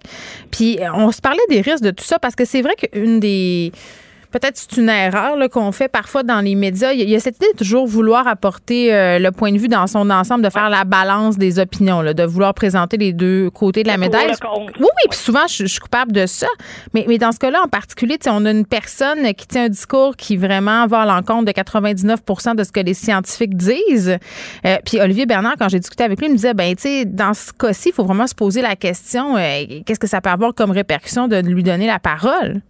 Tout à fait. je reviens au camp. Euh, quand son étude a été publiée, Radio-Canada a écrit un article euh, qui était euh, intitulé La chloroquine, un mm. espoir pour le traitement de la COVID-19, qui était signé par une journaliste scientifique de découverte. le, tout rapportait les résultats de l'étude, etc. Euh, à ce moment-là, c'était tout à fait approprié de le faire comme ça. Après, d'autres scientifiques ont publié d'autres études, ça a été contesté. On a vu que les médicaments n'étaient pas adoptés là, comme traitement dans les hôpitaux, que finalement, ça fonctionnait pas vraiment. Euh, et donc, on arrive un an et quelques plus tard, euh, c'est là que je trouve que euh, c'est comme plus pertinent, plus mm. aussi pertinent d'interviewer M. Raoul parce qu'il il est plus dans l'actualité. Euh, oui, puis on est ailleurs. je pense que je pense qu'on on, on, on peut peut-être lui reprocher une certaine complaisance. Puis encore là, un des trucs là, qu'il faut absolument là, il n'avait jamais été invité à Radio-Canada. Non, je comprends. Loin de moi, de, j'ai quand même trouvé l'entrevue intéressante, puis les réponses de M. Raoult. Je trouvais que ça nous décrivait bien le personnage, euh, de, de, comprendre quel genre de personne c'est. Euh, oui, mais, je le comprends, ce, ce bout-là, mais quand on lit la chronique d'Isabelle Haché là, qui, qui, qui, parle de cette question-là, euh, elle souligne bien le fait qu'en 42 minutes d'entrevue, là, on n'a pas parlé au docteur Raoult de, de, sa poursuite. Oui, de sa poursuite contre Elisabeth la poursuite contre Elisabeth Bick. aussi, comment fait-on pendant 40 ans de carrière pour publier un article scientifique aux quatre jours? Ça, c'est plus que ce qu'un journaliste peut publier. Mais ben, c'est ça. plus d'efforts, la science. Ben, ça met peut-être en. d'autres questions qu'on aurait pu poser, mais Ça met peut-être en lumière les conditions. Puis ça, c'est un truc que, le public, parfois, c'est moins, là. C'est de dire qu'il y a des gens qui veulent pas se pointer aux émissions, euh, sauf sous certaines conditions. Euh, puis je dis pas que c'est ça avec le docteur euh, Didier Raoult. On le sait pas, là, mais est-ce que c'est une contre, pratique. On voit bien comment il répond quand les questions sont plus difficile. Exact. C'est arrivé une fois dans l'entrevue, il a tout de suite fait une attaque à Dominem, à M. Ouais. C'est le genre d'invité qui peut se lever puis s'en aller, sacrer son camp. en tout cas. Bon, ben, on voit quand même euh, que le travail des journalistes est scruté à la loupe, puis c'est plate parce qu'on est dans une crise de confiance euh, par rapport au milieu journalistique. Tu les gens, on est dans cette idée-là qu'il faut faire euh, nos recherches. J'ai l'impression aussi que certains médias peut-être veulent faire plus de sensationnalisme puis inviter ces, ces personnalités-là pour avoir, euh, si on veut, euh, cette, aller chercher une partie de cet auditoire-là. Ça un certain auditoire, ça séduit un certain auditoire, ben ça c'est certain. Puis on peut le faire aussi par souci, comme je disais, d'équilibre. On peut le faire euh, pour toutes sortes de, de, de raisons. mais au bout du compte, le, travail des médias là-dedans est extrêmement difficile, avec beaucoup moins de ressources. On va se, on va le dire là. même pendant la pandémie, les médias ont souffert là, de mm. la baisse de la publicité. tout ça, les, les, journalistes ont été pressurisés. Euh, et donc, euh, le tout se fait dans des conditions plus difficiles. Mais je pense que Stéphane Bureau a des bonnes conditions. Je pense dans le cas de Stéphane, ça va bien. oui. Euh, mais en général, les médias qui doivent gérer ces questions complexes-là le font avec moins de gens, moins de temps. C'est ça, moins de temps. Donc parfois avec peut-être comme but de, de, comme but, mais pas d'informer, mais le, le, résultat final finalement c'est peut-être peut pas si heureux que ça. Mais ceci dit, euh, moi, je, je vous l'ai dit à mes... journalisme parfait. Le ben, journalisme parfait, ce serait pas de journalisme du tout. Ben, c'est ça, mais on est dans cette idée euh, de, de métier irréprochable. Fait que c'est peut-être aussi à ça qu'il faut réfléchir. Amélie Daou-Boisvert, merci, qui est prof, prof adjointe en journaliste à l'Université Concordia, ex-journaliste euh, en santé au devoir. Vous écoutez Geneviève Peterson. Cube Radio. On est avec Madeleine. Puis l'autre côté, Madeleine, salut. Allô Geneviève? Là, c'est le début d'un temps nouveau. C'est la fin de notre ancienne vie. c'est drôle que tu dises ça. Je chantais la chanson aujourd'hui parce que demain, on va avoir des assouplissements. J'avais tellement hâte. On dirait que j'y crois même pas, tellement j'avais hâte. Mais moi, j'ai rêvé que, puis c'est vrai, je, vous jure, c'est vrai, là, cette nuit, j'ai rêvé que finalement, ça arriverait pas. Oh non! Oui. Pas prémonitoire, Geneviève. Non, non, euh, ça sera pas euh, prémonitoire, mais quand même, euh, je chroniquais euh, vendredi passé dans le Journal de Montréal sur le fait que j'avais pas tellement envie de revenir à ma vie d'avant complètement. Là, moi, j'ai j'ai trouvé mon compte dans certains aspects du confinement. Puis un des trucs qui me stresse un peu, c'est au niveau de mes compétences sociales. Je, ça, je pense que j'en ai perdu. Ben, c'est ça, je pense pas que tu es la seule non plus. C'est une part pour moi aussi. J'en parlais avec mes amis, ma famille. Euh, les compétences sociales, tu sais, de faire du small talk, euh, de s'informer sur la vie des autres. Tu sais, ça va être plus difficile pour nous. Moi, j'ai constaté en allant dans les parcs, en retrouvant mes amis, là, on avait le droit dans les dernières semaines, à distance, bien entendu. Et puis, ben, de, de faire du small talk, de se demander qu'est-ce que tu as fait dans la journée. On dirait que c'est plus naturel. Ben oui, mais. Rien fait dans la dernière année, donc de, de, de, de, discuter de ce qu'on a fait dans la dernière semaine, dans la dernière année, on n'a comme plus rien à, à mettre à table ou à, à, raconter. Donc ça devient comme un peu plus difficile. Il va falloir travailler là-dessus pour devenir meilleur. Ça va revenir vite. Moi, puis tantôt on parlera euh, avec Rosémie Autante-Morin sur euh, les célibataires vont dater. Tu sais, après la pandémie, là, après ce 14 mois, ou je pense un petit peu plus que 14 mois maintenant de confinement, euh, de, de, reprendre des rapports euh, plus charnels avec des gens que tu connais plus ou moins. Sais, le, le, bon vieux dating comme on le connaissait. Moi, j'ai très, très hâte de voir comment comment ça va se passer. J'ai l'impression que d'un côté, tu vas avoir les gens, Madeleine, qui sont complètement euh, cabin fever, c'est-à-dire que ça va être le plus possible euh, euh, les deux mains dans le plat de bonbons et il y aura les autres qui vont être un peu sur, sur, le, sur le frein. Là.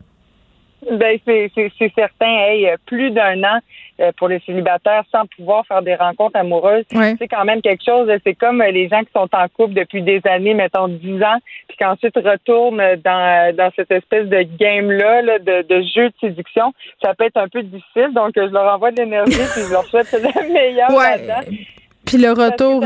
Oui, vas-y. Ben c'est ça, ça peut être un défi aussi pour euh, pour les gens qui sont introvertis. Hein, le retour à la vie normale, c'est pas tout le monde qui a hâte nécessairement de, de, de justement avoir des contacts sociaux, de devoir jaser avec les collègues au bureau, pas nécessairement au télétravail.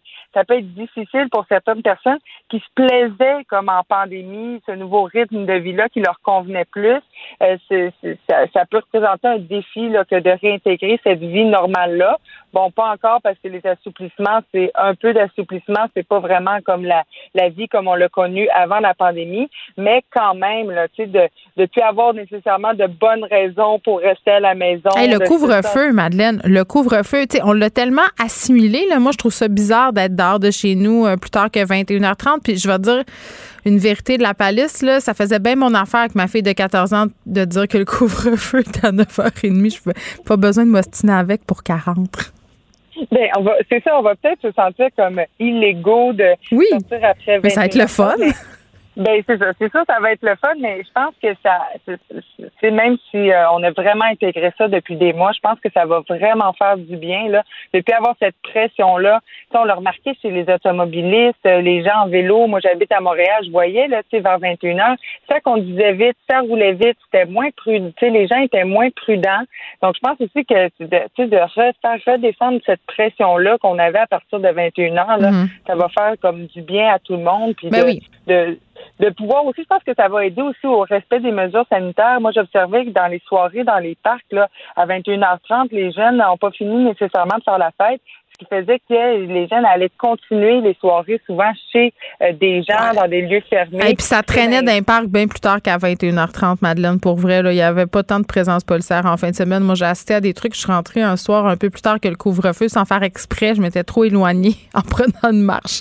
Puis je peux te jurer qu'il y, avait des parties dans les parcs. Mais là, je veux qu'on fasse attention à pas trop pointer les jeunes du doigt parce que j'ai l'impression qu'avec le déconfinement, ce sera pas seulement les jeunes qui vont faire des entorses qui vont faire le mais la semaine passée, on a eu tout ce branle-bas de combat, là, euh, ben, en début de semaine, en fait, sur la vaccination des jeunes. Puis ah. euh, là, ça me faisait un peu suer d'entendre euh, certains commentateurs de l'actualité dire que les jeunes n'y allaient pas parce qu'ils étaient paresseux, parce qu'ils s'en foutaient. Je suis pas sûre que c'est ça, moi. Tu sais, bon, moi, je, je, suis plus jeune, j'ai 38, mais je me replace à cette époque-là. Si on m'avait vendu la COVID comme une maladie de vieux, ça se pourrait que j'ai pas pris mon rendez-vous la première semaine pour y aller parce que je me serais pas sentie en danger. Ben, c'est ça. Il y a, peut-être de ça. Tu sais, euh, on, on s'est informé, les jeunes de ma génération et tout. Puis, ben, il n'y en a pas eu beaucoup des morts euh, de notre âge, euh, à peine s'il y en a eu. Tu sais, donc, on n'avait pas nécessairement vraiment peur du virus. Monsieur Legault a essayé en conférence de presse de, nous faire peur. Ça a plus ou moins marché pour certaines personnes. Mais ça a marché pour toi. T'avais pas aimé ça? Moi, tu sais, ça a marché. Mon rendez-vous est pris. J'y vais mercredi prochain. OK. j'ai l'impression que les jeunes ne sont pas nécessairement réfractaires à la vaccination.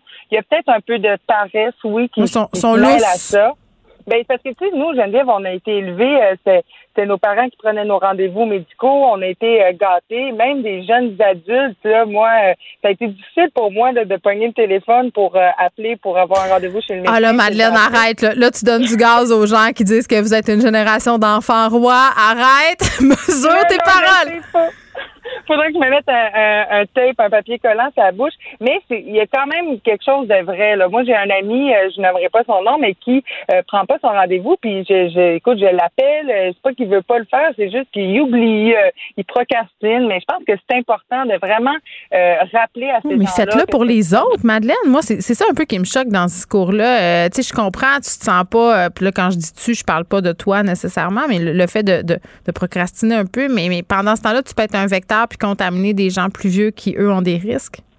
Ben, il y a ça, puis aussi, je pense que euh, tout le monde, toutes les générations confondues ont, ont vraiment hâte de retrouver la vie normale, mais je pense mm. que euh, ça a manqué vraiment aux jeunes, la vie normale, de pouvoir sortir dans les bars, de pouvoir côtoyer des gens, d'être en gang, de se coller, de se serrer, de, de se positionner en chantant du karaoké. Ça nous a vraiment manqué tout, euh, tout le côté social et tout. Donc, on sait que la vaccination, ça mène directement à ça. Mais est-ce qu'on devrait plus tabler là-dessus d'abord, de dire, puis voire même d'obliger, dans une certaine mesure de montrer une preuve d'être vacciné pour avoir accès, je sais pas, moi, au festival? Euh, ben, euh, ça, ça, je trouve que c'est un terrain glissant. Là, tout ce qui est passeport vaccinal. Euh, moi non plus, je suis pas bien ben chaude à tout ça. Ben c'est ça, tu sais, de, parce qu'elle est où la limite? À, à ou tu sais, à voir si euh, c'est ok peut-être pour les festivals, mais après ça, est-ce que ça va être aussi les restaurants, est-ce que ça va être aussi, tu sais, je pense que euh, le danger avec ce genre de passeport-là, c'est que ça peut facilement comme brimer la liberté et obliger les gens à se faire vacciner. Je pense qu'on peut encore laisser un peu de temps aux jeunes euh, afin de voir s'ils vont aller se faire vacciner en masse, parce que là, il y a à peu près je pense que c'est 60 des, euh, des jeunes euh, de, de, ma génération, là, de, euh, je pense de 18 à 34 ans, qui ont pris leur rendez-vous. Donc, c'est pas pire. C'est sûr qu'il faut atteindre 75% Donc, il va falloir faire d'autres, que le gouvernement fasse d'autres offensives. pourquoi pas des, des pop-up, des cliniques pop-up dans les parcs? Mais ça, ça a été fait, puis ça serait tellement une bonne idée. Là, puis je sais pas dans quelle mesure ça serait possible à cause des, des impératifs de conservation du vaccin, là, mais, mais d'avoir des cliniques ambulantes ça serait vraiment champion. Là où les jeunes sont, allons-y. Ben, allons-y, puis je, suis certaine que les, jeunes se feraient vacciner puis qu'on atteindrait facilement les, les cibles de 75 euh, de, de, de, de cette tranche d'âge-là. Mm vaccinés, on l'atteindrait vraiment facilement. Puis essayez-en des affaires, je parle au gouvernement, là, mais mettez-en des bilodos dans les centres de vaccination. Puis pourquoi pas des DJ? Le ministre Dubé en avait parlé en entrevue. Mais pourquoi? Ça pour vrai, toi, ça, ça, te motiverait à y aller de savoir que tu vas entendre une petite toune. ben, moi, je suis déjà, je suis déjà motivée, mais moi, je suis pour le que les, le gouvernement essaie plein d'affaires, même s'ils se trompent, même si finalement ça pogne pas, essayez le plus d'affaires possible, euh, payer des influenceurs, euh, des campagnes de pub sur les réseaux sociaux, c'est là que les jeunes sont. Oui, les DJ dans les centres de vaccination, pourquoi pas? D'essayer comme plein, euh, plein d'affaires pour essayer d'aller rejoindre les jeunes. Il y en a qui vont... Former, former des influenceurs pour la vaccination. Puis dites, si vous allez à tel centre, ce sera les influenceurs qui vous vaccineront. Qui sait? Madeleine, merci beaucoup. Bonne journée. Geneviève Peterson. Elle réécrit le scénario de l'actualité tous les jours. Vous écoutez Geneviève Peterson. Cube Radio. Elsie Lefebvre est là qu'on peut lire dans le Journal de Montréal et dans le Journal de Québec. Salut Elsie. Allô Geneviève. Tu voulais me parler d'une motion du Bloc québécois qui a été refusée. Ben oui, donc euh, on en parle depuis quelques jours. Évidemment, le, projet de loi 96 du ministre Simon Jalin Barrette. Donc, euh, dans son projet de loi, il a été euh, ratoureux et donc il a ajouté une clause, c'est comme on sait, pour la reconnaissance de la nation québécoise et le fait français au Québec. Mhm. Et euh, le Bloc québécois a repris la balle au bon, a déposé une motion et puis euh, hier euh, avait lieu au Parlement le, fameux vote sur cette motion. Donc, c'est un vote. Dans le fond, il y a deux types de votes. Il y a un vote sur une motion et à ce moment-là, ça doit être adopté à l'unanimité pour que ça puisse passer. Et il y a un vote, sinon, où chacun des députés en Chambre va voter euh, individuellement. Et là, hier, c'était par les partis. Mais dès qu'il y a une personne qui dit non, bien, c'est refusé. Et puis hier, euh, c'est euh, Judy Wilson-Raybould qu'on avait déjà entendu dans le dossier, notamment des Autochtones, puis qu'on avait entendu aussi à l'époque du, du, dossier de SNC Lavalin donc qui s'était opposé finalement euh, au Québec à ce moment-là, donc sous des prétextes euh, d'être gardienne de la loi, etc. Puis ça avait créé tout un, un tumulte au sein euh, du Parti libéral à l'époque. Et c'est encore elle hier qui s'est fait entendre. Puis donc, bon, on peut le prendre comme un cas isolé. Donc, et, c'est là que j'ai aimé la, la, réaction de Yves-François Blanchet du Bloc québécois. Donc, mm. il n'a pas voulu lui prêter d'intention. Il a juste dit Bon, elle a refusé, puis elle a ses raisons, puis à l'occasion d'un deuxième dépôt de la motion, elle va pouvoir s'expliquer. Mais moi, je m'explique mal comment elle a pu refuser cette motion-là. on sait que Mme Raybould se bat pour la reconnaissance des Autochtones, c'est très bien.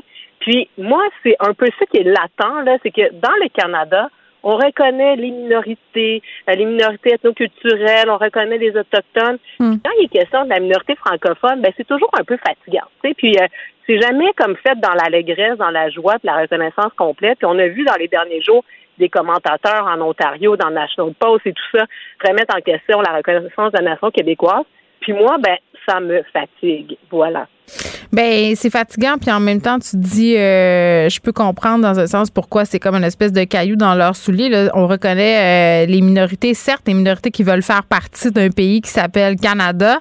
Dans le cas du Québec, c'est pas mal moins clair. Tu sais, il y a quand même des vérités séparatistes, donc je peux comprendre qu'il n'y ait pas la même vision justement de, la question de, notre euh, unicité. Disons ça comme ça.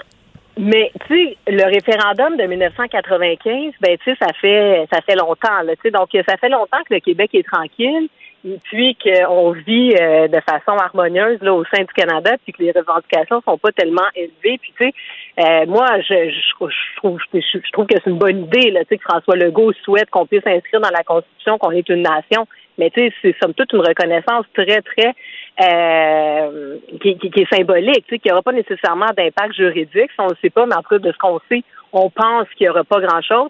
Hmm. Donc, on en est rendu là au Québec, puis, tu sais, on se fait un peu gifler un peu tout le temps, puis, euh, bon, tu sais, c'était la fête des Patriotes cette semaine. Bon, c'est sûr que moi, à un moment donné, tu sais, je commence, tu sais, comme bien des Québécois, tu sais, ma fibre nationaliste, elle s'est comme un peu euh, éteinte, ou en tout cas, c'est vraiment réduite. En tout cas, moi, c'est rallumé pendant la pandémie. Moi, c'est le contraire. Je trouvais que le goût, il a été bon là-dessus, nous, nous restarter le nationalisme un peu. On était content d'être québécois, on était fiers. Oui, bien ça, ben, tu touches un excellent point. Puis là, bon, ben, tu sais, toute la question avec la Constitution, tu sais, j'en parlais avec Mario Dumont. Est-ce que ça aura un impact réel? Est-ce que, tu sais, c'est une bougie d'allumage? Mais non, ça n'aura aucun impact. Qu'est-ce que ça fait? Je veux dire, ça prend des gestes concrets, là, d'amender cette Constitution-là. Je veux dire, dans le day-to-day, ça va rien changer à notre vie. Rien. Ben, ça va rien changer, sauf que si, justement, ça change absolument rien, puis qu'encore une fois, il y a des gens dans le Canada qui nous disent encore non, est-ce qu'à un moment donné, ça pourrait réveiller quelque chose chez les Québécois pour dire, ben là, ça suffit? Tu sais, euh, bon, déjà qu'on a des pipelines qu'on veut pas, qu'on a un paquet d'affaires, est-ce que ça pourrait rallumer la flamme? Je ne sais pas, mais reste que. Tu te trouves optimiste? ben, en tout cas, je sais pas. On, verra, mais tu sais, là, euh, cette motion-là, il y aura une deuxième chance. Donc, euh, dans la deuxième chance, les députés vont voter. Le seul hic, c'est que là, un député d'arrière-ban, parce que Justin Trudeau a dit qu'il était d'accord, Jack Munsing aussi, le chef des, du Parti conservateur, mais il faut que ça soit adopté encore là par. Et là, s'il y a des députés d'arrière-ban du Parti conservateur en Alberta ou encore en Ontario qui décident de voter contre, mais quel message ça va envoyer au Québec? Bref, c'est assez particulier. Puis là, ça m'amène à, la deuxième chose dont je voulais, te parler. Euh, les prix Juno. Donc, euh, bon, aussi, ce sont les prix euh, un peu la disque canadienne. J'écoute tellement jamais ça, Elsie. Tu sais, quand on dit qu'il y a deux solitudes, là, c'est aussi bon de l'autre bord. T'as absolument raison. Moi non plus, j'écoute pas ça. Mais en même temps, c'est ça le Canada quand même. Puis on en fait partie. On envoie 50% de nos taxes et impôts là-bas. Donc, en quelque part, il faut s'y intéresser. Tu sais, on a un devoir de le faire parce que c'est ça notre beau grand pays. Et là, donc, cette célébration, si on prend les mots des, Junos, la célébration de la richesse et de la diversité de l'histoire de la musique canadienne. Donc, tu sais, on est supposé là inclure tout le monde puis célébrer euh, le Canada avec justement les francophones, les anglophones, parce qu'on se rappelle qu'on est quand même un peuple important euh, euh, dans ce grand beau grand pays. Et donc, une fois de plus. Mais sur le plan créatif, excuse-moi, mais je veux, je veux souligner, là, sur le plan créatif, c'est vrai qu'on est un peuple très, très important dans ce beau grand pays parce que quand on regarde la culture canadienne, autant dire la culture américaine, tu sais. Exactement, d'autant plus qu'effectivement, tu sais, puis même si euh, puis, puis moi, ce qui me choque, c'est que pour eux, les chansons francophones, c'est comme le folklore. C'est comme on est traité, bon, OK, on va faire, on va faire venir quelqu'un qui va nous chanter une chanson, puis ils en ont, pour dire la vérité, ils en ont rien à cirer. Puis ils en ont tellement rien à cirer. On est-tu comme leur token? Tu sais, faut, faut les mettre. Ah non, il même pas dans ce, on n'est même pas dans le spectacle pour se donner bonne conscience, cocher la case. On n'est même pas la catégorie de la meilleure chanson francophone. Elle est même pas dans la programmation officielle ça fait partie d'un autre spectacle, Seconde Zone, qui va avoir lieu, qui va être diffusé sur le web, où là, on va remettre le prix de la chanson francophone. Donc, il n'y a même pas un seul espace dans la vraie cérémonie où on peut avoir un moment pour souligner euh, la musique francophone au Canada. On va mettre certains artistes francophones mm. dans les catégories meilleurs chanteurs et tout ça, mais c'est vraiment juste pour euh, sauver les meubles, sauver l'image. Il n'y aura pas de perfo dans notre beau grand pays bilingue. Pas de performance, exactement. Puis tu sais, c'est quand même diffusé sur CBC, qui est la chaîne canadienne publique. Euh, c'est le 50e anniversaire cette année. Moi, je trouve qu'à un moment donné, sais, quand on nous dit Mélanie Joly, Justin Trudeau, le Canada, oui, euh, nos minorités, oui, oui, le fait français, mais c'est supposé s'incarner. Mais il faut que ça se traduise en quelque part. Exactement. Puis donc, euh, moi, je trouve ça vraiment fâchant. Puis je trouve qu'on doit dénoncer ces choses-là parce qu'effectivement, il n'y a pas grand personne qui vont le regarder, mais c'est mais c'est aussi pour ça qu'on le regarde pas. On n'est absolument pas inclus dans, dans tout ça. Puis dernière chose, c'est que le, le, Canada, puis ses élites, souvent, sont prompts à faire la morale aux Québécois, à savoir qu'on serait raciste, qu'on serait pas inclusif, etc. Puis moi, ben, tu sais, j'aurais tendance à leur dire, regarde, commençons par de regarder dans le miroir. Il y a des gens ici qui forment, tu sais, la moitié du peuple, de la nation, euh, la, de la grande nation canadienne. Puis, ben, vous levez le nez un peu sur la culture euh, qu'on représente. Donc, euh, moi, je trouve ça très, très fâchant. Puis, ça devrait pas être acceptable euh, en 2021. Non, puis ça veut dire quelque chose. Puis, la langue française, c'est la culture. Tu sais, donc, c'est important qu'on soit là si supposément on, est dans une idée de représentativité. Il nous reste une minute, Elsie. tu voulais terminer avec une bonne nouvelle? C'est ça. Donc, je suis pas toujours fâchée. Donc, des mais, bonnes mais t'as pas l'air ben, fâchée. On a le droit de dire les choses. Bon, ben c'est ça. Donc, Catherine Reich, ceci dit, excellente nouvelle. Donc, elle a brisé le plafond de verre. Qui est-elle? Ce sera la première vice-présidente aux opérations football des Eagles de Philadelphie. Donc, une première. Dans la NFL? Québécoise. Dans la NFL. Donc, euh, c'est quelque chose de grandiose. Euh, les femmes, évidemment, dans le sport professionnel, on le sait, sont pratiquement absentes. Donc, euh, qu'une grande équipe américaine lui fasse une place comme celle-là, c'est certain qu'elle va être un modèle pour d'autres. Donc, on doit se réjouir que ce soit une femme d'ici. Moi, j'espère que nos organisations professionnelles ici, le Canadien, les Alouettes, l'Impact vont suivre aussi, puis euh, qu'on aura qu'on aura d'autres femmes qui vont pouvoir briser le plafond de verre. Donc, euh, c'est vraiment une super belle nouvelle. Donc, merci, Catherine Reich. Merci, Elsie. Geneviève Peterson. Elle réécrit le scénario de l'actualité tous les jours vous écoutez Geneviève Peterson. Cube Radio. Cube Radio. Cube Radio. En direct à LCN. 14h30. Salut Geneviève. Salut Julie. Qu'on va retrouver dans nos studios de Cube Radio. Euh, demain, plusieurs permissions hein, pour l'ensemble du Québec, les terrasses qui vont rouvrir partout à travers le Québec.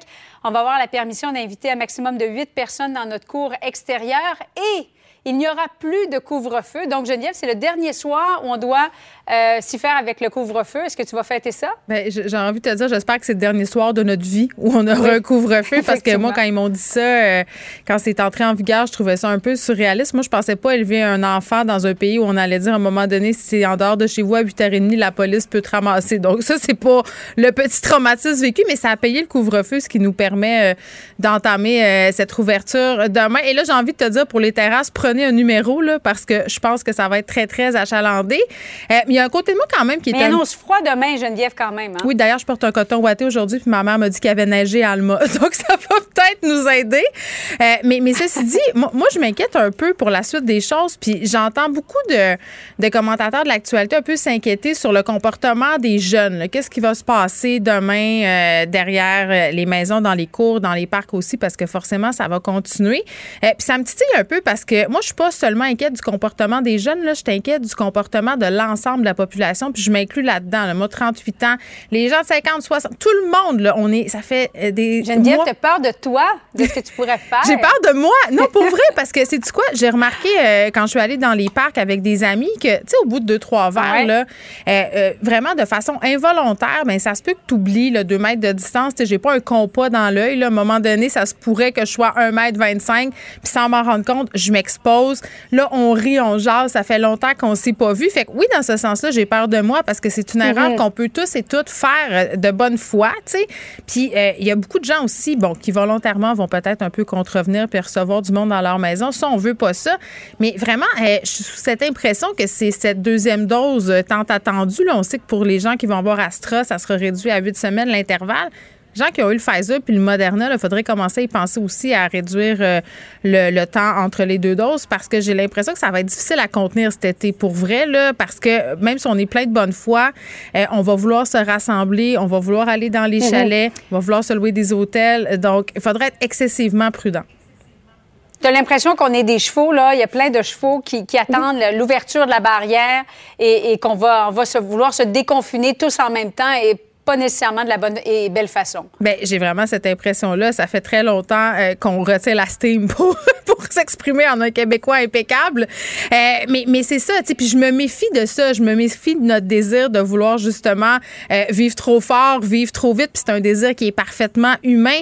Puis c'est un désir qui va être difficile à encadrer. Puis moi, je pensais, OK, au monde qui vont recommencer à dater, tu sais, sur les applications de rencontres, là, comment ils vont gérer tout ça 14 mois plus tard? Ça va donner lieu à des situations un peu cocasses, mais comment on, on revient, si on veut, à une certaine normalité, mais en respectant quand même encore les, les, consignes de la santé publique. Ça va être un méchant beau casse-tête. Puis, sérieusement, moi, j'ai quasiment envie de me promener avec un post-it dans ma sacoche parce que même moi, je, pense que je vais avoir tendance à les oublier sans faire par exprès euh, ces règlements-là. Même si on veut un post-it, pourquoi? Est-ce que tu as le droit de faire aujourd'hui? Bien, ce que j'ai le droit de faire, puis là, euh, sur, euh, sur les rassemblements dans les cours, là, nous autres, on est sept en famille reconstituée. c'est deux adresses maximum. Là. Donc, si on est sept, est-ce qu'on peut recevoir mon ami qui a trois enfants. c'est, comme pas clair. Là. Puis à un moment donné, tu perds euh, de vue qu'est-ce que tu peux faire. Je pense que c'est de faire appel au gros bon sens de tout le monde. Là. Ouais. Mais est-ce que les gens vont pouvoir euh, l'user de Ouais, ben, de bonne façon, ce gros bon sens. Parce qu'il faut le dire, le couvre-feu, ça a été extrêmement payant. Là. Oui. Euh, on n'a qu'à voir ce qui s'est passé dans l'Ouest canadien, en Ontario. Le Québec a été vraiment épargné et c'est peut-être grâce au, couvre-feu aussi. Mais il faut se méfier. Aujourd'hui, on a une montée des cas. Euh, ironiquement, au Québec et en Ontario, alors qu'on déconfine, fait qu'il ne faut pas perdre ça de vue. Puis je m'inclus là-dedans. Là. Des fois, après mm. deux, trois verres, mon gros bon sens, c'est peut-être pas égal à ce qui est quand je suis complètement à jeun. Fait qu'il faut toujours garder ça en tête. Il faut faire attention. Puis il faut pas se laisser trop aller là, dans cette espèce de cours justement au déconfinement. Là. Puis moi, ma fête, c'est le 16 juin. Puis je suis en train de me dire, est-ce que je vais réserver tout ça dans des restos? C'est tellement plein, là, ça n'a aucun sens. Tu vois la volonté que les gens ont de vouloir festoyer, de vouloir festoyer avec leurs amis. Euh, Tant mieux. Je reviens sur prenez un numéro. Vraiment, prenez-vous d'avance si vous voulez faire des activités. Puis même aller au glissade. Geneviève, ouais. Je termine là-dessus, mais demain, nous serons en direct du 10-30, euh, l'émission 100 Nouvelles, de, 13h à 15h, euh, pour parler justement de la réouverture euh, des terrasses. J'ai hâte de voir s'il va y avoir vraiment beaucoup de gens, parce que bon, il annonce aux alentours de 15-16 degrés. moi, je suis convaincue que oui. Je suis jalouse. Tu vas faire de la terrasse avant moi. oui, absolument. On invite d'ailleurs les téléspectateurs à venir nous voir. Nous serons au Square. du, du 10-30 du côté de Brossard. Bon après-midi à toi, Geneviève, et bonne dernière soirée de couvre-feu. Merci. Geneviève Peterson, la déesse de l'information. Vous écoutez Geneviève Peterson, Cube Radio. Bon, je me posais la question avec Julie Marco, mais c'est aussi la question que se pose Rosémie Autanté-Morin. Quel été s'annonce pour les célibataires? Rosémie est là. Salut, Rosémie.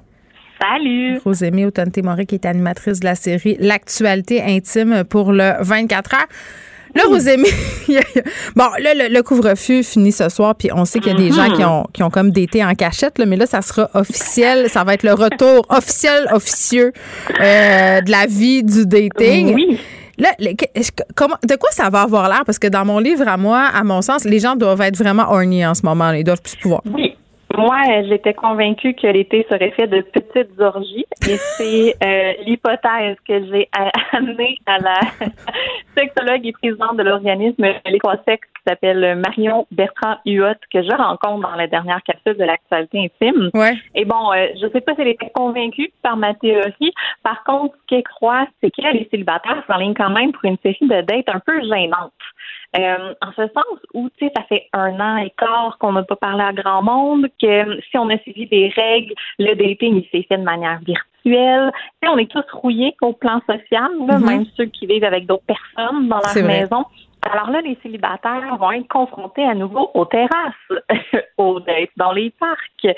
Puis ça sera pas nécessairement facile de se dérouiller, de recommencer à jaser. Puis non seulement on a un peu oublié comment lire le non-verbal de quelqu'un, qui est quand même une partie importante d'une première rencontre, mais on a aussi oublié comment euh, bien exprimer nos émotions, bien exprimer nos limites, nos désirs, qui sont quand même des euh, attitudes importantes à avoir euh, en relation. Donc, bref, je pense que les célibataires sont en ligne pour patauger un peu, essayer de remonter sur le oh. basic puis pas trop tomber. Oui, puis on dirait que le dating, surtout via les apps, c'est mm. souvent awkward. Là, je pense qu'on vient de se rajouter une autre couche par-dessus tout ça. Complètement, c'est super intéressant parce que Marion, elle disait, euh, la, sexologue que je rencontre dans la capsule, elle explique que c'est vrai que le dating sur les applications, ça peut être gênant, mais en même temps, ça nous permet quand même d'avoir l'air plus intelligent, quelqu'un nous parle de ses goûts, oui, de ses lectures, de ses groupes de musique préférés, nous, on peut aller googler tout ça puis lui répondre quelque chose rapidement. On a l'air vif, on a l'air cultivé. Et depuis un an, ben, ça nous crée une espèce de, ça nous crée un personnage mhm. peut-être meilleur que ce qu'on est vraiment. Bon, ben ça, c'est la, la, game de la séduction en général. Là. On en donne toujours un peu plus que le client en demande. C'est sûr que sur les apps, ça doit faciliter tout ça. Là. Exactement. Puis ça, c'est vrai, pandémie ou pas, mais ça fait un an qu'en théorie, on fait juste surfer sur ce personnage-là. Donc, ça se pourrait que la chute soit un peu grande quand on va réaliser que finalement, on les connaît pas tous, les groupes à la mode, là. Oui, puis oui, puis le gars qui te paraissait peut-être un grand intellectuel, tu te rends compte que sans Google, est peut-être un gars bien ordinaire. Un truc qui, qui un truc qui m'a frappé, euh, c'est le fait que sur les applications de rencontres, on indique de plus en plus euh, si on est vacciné ou pas. Mm-hmm. Oui, ben, c'est le New York Times qui a sorti ça la semaine passée. Là, Sur OkCupid, 680% plus de gens l'ont mentionné juste dans les deux derniers mois. Euh, puis j'ai questionné évidemment Marion Bertrand Huot à ce sujet-là. Puis elle me dit pour elle, ça veut dire deux choses. Soit euh, je suis safe, viens me voir, je suis vaccinée, euh, je suis ouverte aux, relations en présentiel. Ou ça peut vouloir dire aussi, hey, moi je crois à ça le vaccin. Et donc, je t'affiche un peu euh, mes couleurs politiques. Puis ça, c'est, je trouve, un tournant très fun dans le jeu de la séduction. Euh, de dire qu'on est vacciné, c'est de dire qu'on croit à la science et c'est donc afficher nos croyances d'emblée. Puis Marion a dit, tu sais, ça nous en apprend plus que j'aime le plein air sur quelqu'un, une ah. très à la mode sur les réseaux sociaux. Ah oui. C'est vrai. Et moi, euh, il y a des chiffres super intéressants là-dessus. Euh, les, les millénarios puis les Y tout non les Z pardon mm-hmm. c'est la même affaire. Donc euh, les euh, les Z et les Y tout particulièrement annuleraient une date s'ils apprenaient que c'était avec quelqu'un qui ne croyait pas au vaccin. C'est plus de la moitié là. Mais ça m'encourage on dirait de savoir ça oui, mais c'est quand même intéressant de savoir que pour les célibataires, cet été, il va y avoir comme un petit test à passer. Et ce test sera peut-être toi le vaccin. c'est vrai. Bon, là, je te pose euh, mes questions de ma tante de 38 ans qui n'a jamais d'été sur des apps. Je t'entendais parler euh, avec la, la, sexologue en question, puis elle évoquait l'idée euh, parce que, bon, pour éviter un peu d'être en d'être mal à l'aise lors des premières rencontres, de faire des dates un peu en dehors des terrasses puis des parcs, justement. Elle disait du kayak, des affaires de même. Je moi, j'écoutais ça puis je capotais. Je m'étais dit, voyons, on va tous rajouter une pression de faire des activités spéciales? Le, dating ordinaire, là, ça marche plus. C'est plus ça. Ben, le dating ordinaire, ça marche encore. Mais le dating ordinaire, quand t'as pas parlé à personne depuis un an et quart, c'est peut-être extrêmement angoissant. C'est comme une activité pour détourner l'attention un peu. Exactement. Pour pas nécessairement avoir à parler tout le temps. On sait plus parler, Geneviève. On a perdu nos aptitudes sociales. Donc, une façon de s'aider, nous, ça nous stresse, évidemment, allez-y au parc voir une bouteille de vin si vous êtes super à l'aise. Mais si ça vous crée une petite angoisse, cette idée-là de devoir vous asseoir devant un humain puis jaser alors qu'on n'a pas fait ça depuis un an et quart, ben c'est une très bonne idée de faire ah ouais, tout le monde aime le plein air sur les applications de rencontre. Ben on va aller faire du plein air. Date d'escalade. oui, mais moi j'ai même lu et ça m'avait vraiment marqué. Euh, Aziz Ansari, l'humoriste américain, a fait un essai avec un chercheur, un scientifique sur c'est quoi euh, séduire à notre époque. Puis dans ce livre-là, euh, les recherches avançaient que la meilleure première date qu'on puisse faire, c'est aller au Monster Truck. Et là là! que ça nous donne une activité de laquelle jaser, plutôt que parler juste de nous. C'est complètement inattendu, donc tu prends la personne par surprise, mm-hmm. ça lui fait une bonne histoire à raconter, puis ça te fait étonnamment vivre des émotions fortes quand tu vis des émotions fortes, euh, tu as tendance à t'ouvrir davantage, à te livrer plus rapidement. Donc, tu découvres plus vite avec qui tu es, si tu l'amènes au Monster Truck ou probablement au trip, au glissade d'eau, je sais pas. Euh, ah, mais moi, des, des, activités random de même, je suis preneuse. C'est juste la sortie d'escalade puis de kayak où je suis moins certaine. Là. Je, je sais pas. Est-ce est que, en terminant, est-ce que c'est possible de dater aujourd'hui en dehors de ces fameuses apps-là? Et ben, tu vois, je te ramène à, l'espèce modern romance. Oui. De moins en moins, euh, nos grands-parents là, ils étaient des gens qui habitaient dans, dans un rayon de quelques rues autour d'eux euh, ou euh, via l'église. Mais tu sais, aujourd'hui, les, les, croyances religieuses sont de moins en moins grandes, puis on parle pas beaucoup à nos voisins. donc, amis d'amis, applications, surtout à une période où on n'a pas pu les voir, nos amis. Puis c'est pas euh, nécessairement, ouais, c'est pas nécessairement les apps, ça peut être via les messageries de certains euh, réseaux sociaux aussi. Je crois que ça ah se passe beaucoup là, moi, hein? Ben oui, Facebook est un grand tender, là. Hein? oui, exactement. Oui, puis Facebook arrête pas de me proposer l'application Rencontre. Puis là, je coche. mais, je serais mais je serais curieuse de voir. Ben, attends, attends. Comment ça marche? Parce que c'est comme s'ils utilisent la géolocalisation puis tes amis. Puis là, c'est quoi? Les gens, ils savent que tu cherches du monde. Je trouve ça gênant.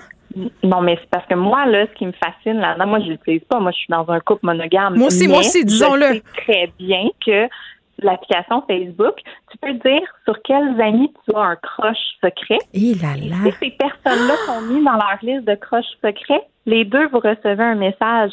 Mais quelle invitation formidable à l'infidélité. C'est vraiment une rampe de lancement vers la tromperie. On dirait que j'aime ça. Ben, je le sais, moi aussi. Mais évidemment, j'ai jamais mis un nom là parce que je, je veux pas le savoir. Mon dos, je veux pas le savoir. C'est vrai que c'est creepy. Mais Facebook a vraiment trouvé, je crois, euh, l'accroche la plus audacieuse et tentante. Ben, en même temps, il s'assume comme étant un formidable facilitant d'adultère. Rosemée. Oui, ben, je ne sais pas s'il s'assume, mais moi, je le nomme. Ben, c'est vraiment ça. Rosemée Autante-Morin, merci. C'est toujours un plaisir de te parler. Tu animes la série L'actualité intime sur 24 euh, heures. On peut aller voir euh, tes capsules et tes billets. Merci. Oui, merci. Pour elle, une question sans réponse n'est pas une réponse. Geneviève Peterson. Cube Radio. Le, commentaire de Danny Saint-Pierre, un chef pas comme les autres. Est-ce qu'on peut se dire que si les messageries de Facebook, d'Instagram, en fait, toutes les messageries qui sont liées à des médias sociaux, si ces messageries-là n'existeraient pas, n'existaient pas, pardon, on aurait pas mal moins d'adultères à l'échelle planétaire, pas juste au Québec. Ah, c'est clair. C'est une rampe de lancement. Tu sais, le soir à 10h30, là, le monde qui retrouve leur ancien kick au secondaire qui se met à parler parce qu'ils sont malheureux avec Sylvie. Hello. Et pas hein? Hein? Tu fais quoi? Tu travailles dans quel bout? Ouais, c'est comme un. C'est pas impliquant non plus, hein, parce que c'est caché dans ton téléphone. Combien de gars et de filles entretiennent des conversations borderline? Très là, euh, moi, j'appelle ça garder des ronds allumés. Là. Tu, gardes, euh, tu as, une coupe de conversation. Euh, peut-être que tu serais gêné de montrer à ton chum ou ta blonde. Pas qu'il y a des propos explicitement sexuels, mais il y a des portes qui sont ouvertes. Ah, c'est des portes qui s'ouvrent. C'est dangereux, ça. on se garde du monde sur le back burner. Puis là, quand je dis on, je dis de façon. Je m'inclus pas là-dedans, de façon totalement générée. On m'exclut. non, mais je pense que j'ai déjà joué à ce jeu-là. Puis ça, ça, ça, amène à vraiment beaucoup de troubles. Mais moi, je me suis rendu compte à un moment donné que, effectivement, effectivement, je gardais des portes ouvertes. Puis euh, je le faisais pas consciemment. Ben c'est ça. Puis un moment donné, j'ai fait veux juste être euh, gentil aussi. Ben moi, j'étais dans la courtoisie, mais tu sais, en même temps, ça fait du bien à l'ego. Mm-hmm, tu fais comme ben oui, là, t'entretiens cette affaire là. Ben c'est super malsain. Tu sais, euh, moi, je sais où je suis dans la vie. Je suis amoureux de mon amoureuse. Je suis à la bonne place. Tout le monde le sait. Je l'installe à chaque fois que j'entame une conversation. C'est fait. Il faut euh, aussi se dire une affaire qui, à mon sens, est très très vraie. Il faut, c'est comme on a beaucoup de tentations dans la vie, puis qu'on vit dans une ère moderne où il y a beaucoup de possibilités oui. Euh, je pense qu'il faut pas se mettre dans des situations dangereuses. Tout à fait. Tu sais, des fois, là, tu te dis, OK, euh, euh, moi, je suis dans un couple monogame, ben, OK, peut-être que d'entretenir une relation vraiment très, très profonde avec quelqu'un par messagerie, ça, ça nous mène pas à des bonnes places ou encore d'aller chez cette personne-là faire je ne sais quoi. Tu sais, mettons pas dans une situation. Ben oui. Prendre un beau, un beau, café. Ah oui, ça, ça me fait Je vais prendre un beau café prendre chez un beau vous. café. Non, ben non, oui. On va garder notre linge combien de temps, tu penses? Moi, concernant l'infidélité, j'adopte la définition de Dr. Phil. Ah, Dr. Phil. qui est mon maître à passer. Eh ben écoute, on l'aime, ce, ce beau moustachu. Je définis l'infidélité par des comportements que tu n'aurais pas si ta tendre moitié était présente. Et ça vaut aussi pour les messages. J'en conviens. Donc, si tu serais pas game que ton chum ou ta blonde lise ce qui vient de s'échanger Mhm. parce que tu te sentirais coupable, euh, on, est, on est sur une mauvaise track. Ouais, il faut que tu t'expliques. Puis là, c'est quand même, qu'est-ce que ça voulait dire, ça? Ouais. Tout à fait. Tout à fait. Je suis d'accord. Bon, maintenant, c'est réglé. On a enlevé ça euh, du chemin. On est dans des couples monogames. Puis nous, on a des conversations texto totalement platoniques. C'est rare, j'aime ça. Ben ouais, toi puis moi. Notre relation est vraiment saine. Ben, suis ok, très on est comme de des dire. amis. On est des amis. Non, mais tu sais ce que je veux dire, comme il n'y a, a pas a d'ambiguïté, là. C'est c'est rare. fantastique. Oui, c'est rare. C'est rare, puis je te dirais que j'ai est pas ça rendu souvent. vieux. On est rendu vieux. On est rendu vieux. Moi, je suis super bien où ce que je suis. euh, tu sais, je suis avec la bonne personne, je suis dans la bonne vie. Ça me tente d'être là. Dès, dès- dès la fin de l'émission, je te texte euh, des émoticônes d'aubergine puis tu me textes des pêches. OK. Euh, on s'en va ailleurs. On se parle d'aliments du Québec. y a-t-il des aubergines au Québec? Il y a- oui, ils ont même le petit collant Aliments du Québec. Tu sais que dans mon Oui. ancienne vie, quand je travaillais en pub, euh, j'ai déjà j'ai fait des, des choses pour le MAPAC, puis il y avait toute cette campagne avec Aliments du Québec. Puis euh, le fameux petit sticker bleu là, qu'on Oui. qu'on retrouve sur certains produits. Euh, puis ça m'avait quand même assez jeté à terre de me rendre compte que c'était pas gage d'une fabrication au Québec, qu'on avait pas mal l'élastique lousse pour euh, apposer le fameux petit collant sur des produits. Ben, je pense qu'on met des petits collants euh, pour plusieurs raisons. Euh, des aliments qui viennent du Québec, des aliments qui sont préparés au Québec. On valorise l'achat, c'est une campagne de promotion. Il y a Mm. 26,35 millions de dollars en quatre ans qui ont été mis qui par une grosse firme de com, je pense que c'est SG2 qui a fait ça. Puis tu fais comme, OK, bon, il y a un rapport de la véri- vérificatrice générale, il y a un audit qui a été fait, puis c'est bien beau de mettre le sticker, mais est-ce que c'est vrai? Puis il n'y a pas vraiment de conséquences pour les contrevenants. Puis que ce soit pour Aliments Québec ou pour euh, les œufs de poule en liberté, le veau élevé dans le confort, les pommes sans résidus de pesticides, tu peux mettre ton sticker, mais est-ce que ça garantit que c'est le cas?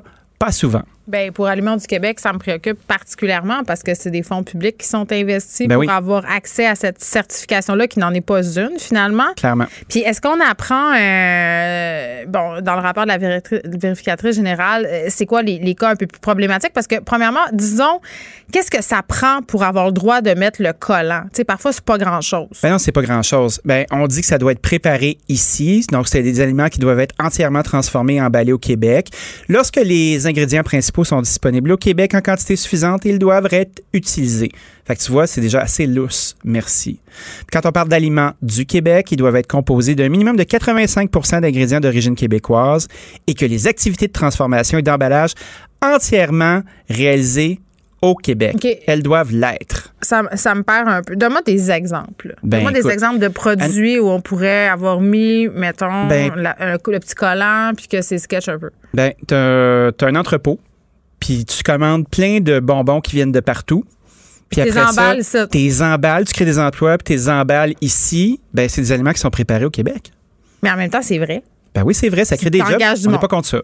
Par contre, dans- quand on commence à parler de la promesse de, de garantie de est-ce que c'est le cas, ils ont mis de l'argent sur la promo, ils ont mis de l'argent pour stimuler l'économie, ils ont mis de l'argent pour créer des jobs, pour valoriser les produits d'ici. Mais quand c'est le temps d'auditer, c'est une grosse job, cette affaire-là. Faut que tu vérifies, faut que tu ailles voir, faut que tu fasses des analyses. Tu sais, entre 2017 et euh, 2020, il y a juste 34 entreprises qui ont été auditées, qui ont été contrôlées. C'est juste 215 produits. Et il y en a du produit au Québec, là. Des petits collants bleus, là, il doit en avoir sur 20 000 produits. Fait qu'ils n'ont pas le temps d'y aller. Fait que ça, ça ouvre des portes. C'est ce que je trouve plate dans, dans cette affaire-là, c'est qu'on apprend ça aujourd'hui, puis là, les gens écoutent ça, puis se disent, bon, mais je le savais que ça vaut pas la peine. Euh, puis il faut pas que ça soit ça, mais c'est souvent l'effet que ça a. On a eu toutes ces discussions sur les fameux. Euh, les fameuses certifications biologiques, EcoCert, euh, Ben blablabla, puis les certifications, puis euh, OceanWise, puis Oui. ce qui ressort de tout ça, c'est toujours que, bon, euh, bien qu'il y a des, certains organismes qui contrôlent de façon indépendante euh, les produits, toujours façon de passer entre les mailles du filet, puis je trouve que ça déresponsabilise le consommateur en- Voilà. à une certaine, dans une certaine mesure, parce que tu dis, bon, mais regarde, j'ai j'ai le choix. Donnons un exemple très concret, Oui. là. tu as le choix entre une boîte de biscuits euh, X puis une boîte de biscuits Leclerc. Tu sais, mettons, là, moi, je me dis, je vais prendre les Leclerc, sont, sont faits chez nous. Ben je oui. me dis ça, là, je veux ça. Tu sais, t'as les deux biscuits feuilles d'érable d'une marque concurrente. mettons, on jase. Ça peut être ouais. n'importe quel, des chips, a n'importe quoi. C'est bon, des biscuits feuilles d'érable. Hey, moi, c'est les Fudgeo, j'aime tellement ça. En tout cas, ça, c'est pas Leclerc. Moi, mais Leclerc font des très bons biscuits. là. Envoyez-nous des boîtes. Mais, ceci dit. On veut de la meute. Non, non, je mange pas ça. Ceci dit, Moi, euh. Tu sais, l'impulsion qui aurait pu faire, me faire choisir le produit du Québec, quand je lis un truc comme ça, puis quand je lis, euh, bon, les constats de cette vérificatrice générale, je me dis, ben à quoi bon? À quoi bon? Je vais juste prendre ce qui me tente de manger Oui. ou le moins cher. Puis c'est souvent ça. Ben, c'est surtout ça, en fait. C'est toujours euh, selon euh, la bourse dont tu disposes. Il y a beaucoup de gens qui vont dire oui, j'aimerais ça consommer localement. Notre ami Sly, Sylvain Charlebois, là, est un spécialiste dans le fait de trouver moultes études euh, en avant, en arrière et sur les côtés pour nous réexpliquer toujours la même affaire. L'achat local, c'est une lubie de bobos urbains qui ont les moyens de le faire parce que pour la plupart du temps, mais on essaie juste de manger et de se rendre. Quand on regarde des campagnes de promo comme ça, moi, ce qui me fâche, c'est, c'est comme des initiatives pour susciter la consommation, mais c'est surtout un paquet de monde qui se crée des jobs puis qui donne des contrats à des grosses agences. Puis ces millions-là, peut-être qu'ils pourraient aider les gens d'un champ. Peut-être qu'ils pourraient aider euh, la structure pour qu'on rapproche notre chaîne de consommation. Oui, parce qu'au bout du compte, je pense que d'investir à, à ces endroits-là, ça serait beaucoup plus profitable pour les producteurs, Ben pour oui. les maraîchers, pour Mhm. toutes les personnes qui travaillent en alimentation au Québec que ces campagnes de pub-là qui finalement sont comme des coups d'épée dans l'eau. Ben, c'est comme une espèce de OK, j'ai coché ma liste. Puis tu sais, 26,35 millions sur 4 ans, c'est pas tant d'argent que ça quand tu regardes la grosseur Non, de la non. machine. Puis on se dit, ben oui, ça a l'air énorme. Mais tu sais, c'est quelques gouttelettes dans l'océan de sous qui se ramassent dans une craque à quelque part. tu sais. Moi, ce qui me fait capoter aussi, c'est que Aliment Québec a sollicité euh, la participation de plusieurs chefs, de mettre des collants sur leurs portes de restaurants. Puis on est dans une espèce de moment complice. Puis je suis pas contre la vertu, moi. Je me dis, ben oui, ça crée des jobs ici, puis tout ça. Ouais. Ça fait une espèce de sentiment d'unité, mais c'est un peu du pipeau en même temps. Ça me gosse. Ben oui, c'est gossant, puis j'ai l'impression qu'on pourrait avoir des initiatives qui seraient pas mal plus efficaces à long terme et être plus proactifs, notamment en faisant des appellations, en mettant en valeur nos produits dans les régions et Ben oui. toutes sortes de choses comme ça. Bon, ceci étant dit, je voulais absolument donner impossible qu'on parle pas de la rouverture des terrasses demain. Mhm. Euh, Est-ce que tous tes restos ont des terrasses, toi? Non. Ben, Euh, Saint-Lambert en a une euh, pour le Victoria, qui n'est pas mon resto techniquement, parce que nous, on est accommodation d'Annie, puis on va s'installer au Pistache un peu plus tard cette année. Mais comment vous allez vous organiser? Ben, on va continuer à faire du take-out, puis on va prendre euh, le coup du fait que les gens ont vraiment été super fins de manger nos affaires, mais là, ils ont hâte de goûter à d'autres restos. On l'assume, on l'a préparé. Euh, Mais comment on se prépare à ça, justement? T'as peur d'une certaine désertion, finalement? ah, c'est sûr qu'il va y avoir une formidable désertion. Faudrait être naïf de penser que ça va continuer de la même façon. J'avoue que j'ai le goût de manger un peu de fancy, là. Ben, je te comprends. Moi aussi. Ceci dit, tu sais, euh, là, euh, nous, ce qu'on a fait, c'est on a élagué notre offre. Tu sais, au lieu d'avoir euh, une grosse gang de produits, on s'est concentré sur ce qu'on fait bien. On a eu plein de démissions parce que c'est la, la chasse aux employés. Ah, pour vrai? Donc, tu vois, comme à Saint-Lambert, la personne qui était responsable de la cuisine quitte en fin de semaine. Mais je lisais sur un Notre-Dame, la sur- même affaire. notre responsable de salle, ben, de, de, de caisse, si tu veux, s'en Ouais. va à une autre place. Oh, mais ça, c'est le jeu de la restauration. Mais je disais Ouais. que les salaires en cuisine euh, étaient appelés à augmenter. Là, un article ce matin. C'est fait. euh, Bon, puis ça a-tu du bon sens? Ben moi, je trouve ça normal. Mais c'est toujours la même affaire. Est-ce que tu veux- pour avoir le budget pour payer ton monde en cuisine, là, ben, tu sais, tu pourras pas faire apparaître des sous. C'est que tu prends ton enveloppe et tu essaies de faire le maximum avec le moins d'humains possible, comme ça, tu es capable de les payer. Fait qu'hier, quand on se parlait des 16 mai au-dessus de mon assiette, là, Ouais. ça. euh, Ben, ça, on n'est pas capable. Ouais. Tu sais, moi, je me dis qu'un un technicien compétent à bas de 18 piastres de l'heure, là, ça marche pas. Tu sais, c'est- ça fait là, de payer euh, des gens qui ont 5-6 ans d'expérience à 16 piastres de l'heure comme s'ils nous faisaient une faveur, là, comme si on leur faisait une faveur. Ce métier-là, il vieillira pas. On n'aura pas des expériences gastronomiques singulières si on fait juste utiliser la passion des jeunes personnes qui sortent des écoles puis qui s'érodent très rapidement. Il y a 3% euh, de la main-d'œuvre qui reste au bout de 5 ans. C'est réel, ce truc-là. Nous, ce qu'on essaie de faire dans nos entreprises, c'est de créer des occasions où la personne peut entrevoir son cheminement de carrière chez nous. Quand on les fait travailler, oui, ils font des trucs qui sont intéressants, mais on commence déjà à les groomer pour qu'ils deviennent des gestionnaires, puis qu'on leur donne une partie de leadership pour qu'ils puissent ne serait-ce que voir l'intérêt de rester avec nous un petit peu plus longtemps pour voler de leurs propres ailes après. Mais tu sais, si tu le vois pas comme ça, puis tu vois que c'est de la main-d'œuvre qui est disposable, watch out, mon ami, parce que tu vas avoir de la misère à trouver. Puis des climats d'entreprise toxiques avec du monde qui gueule, où il n'y a pas d'opportunité, puis il n'y a pas d'apprentissage, ben vous allez vous asseoir sur votre pouce, puis vous serez pas capable d'ouvrir vos restaurants. Fait que moi, je pense qu'il faut être très, très, très conscient de ça. Puis c'est peut-être l'espèce de reboot qu'on nous promettait dans l'ensemble de la société en restaurant là d'en face. C'est l'heure. Oui, ben c'est l'heure, puis demain, ça va être l'heure peut-être de prendre un numéro pour aller prendre un petit verre sur une terrasse. Ben oui. non, mais pour vrai, moi qui aille ça attendre, là, puis les fils pour aller au restaurant. Moi, il y aurait qui me choque plus qu'un restaurant qui prend pas de réservation, puis il faut attendre deux heures par une table. Ben, J'ai l'impression que ça va être un peu le même phénomène avec les terrasses pendant quelques semaines. Ben, moi, je vais attendre que je pense que je vais attendre que l'engouement euh, diminue un peu. Ben moi, je vais te faire une petite table de terrasse euh, correcte. Si, je t'appelle, ça va me faire une place. Ah ouais, je vais t'arranger quelque chose.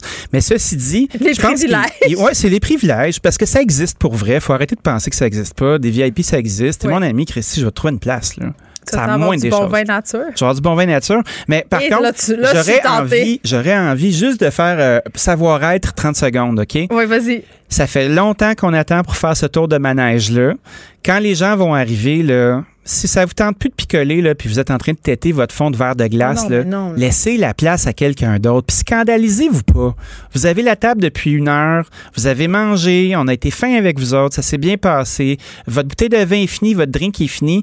Hey, est pas à vous la table là. Va la faire table ton jour de l'an dans le parc à côté. Ben c'est ça. Puis tu sais, euh, cette espèce de culture là. Ah moi j'en reviens pas. On me brusque. Nanana. Hey, ça fait un an qu'on mange nos bas. Pouvez-vous nous donner une chance s'il vous plaît? On vous accueille là comme si vous étiez de la famille. si tu veux Quand c'est fini, c'est fini. Si tu veux rester là, commande des affaires. Tu continues. Aux danseuses, là, ça fait très longtemps que j'ai pas été là, mais si t'as pas une bière dans les mains, tu peux pas regarder Madame tout nu. C'est le même. Ça, ça va être euh, une promo d'année. À demain! Salut! Pour une écoute en tout temps, ce commentaire de Danny Saint-Pierre est maintenant disponible dans la section balado de l'application et du site cube.radio, tout comme sa série balado L'Addition, un magazine sur la consommation et l'entrepreneuriat. Cube Radio. Joignez-vous à la discussion. Appelez ou textez le 187 Cube Radio 1877 827 2346. Hello. On est avec le docteur Gilles Julien, pédiatre social que vous connaissez bien. Docteur Julien, bonjour.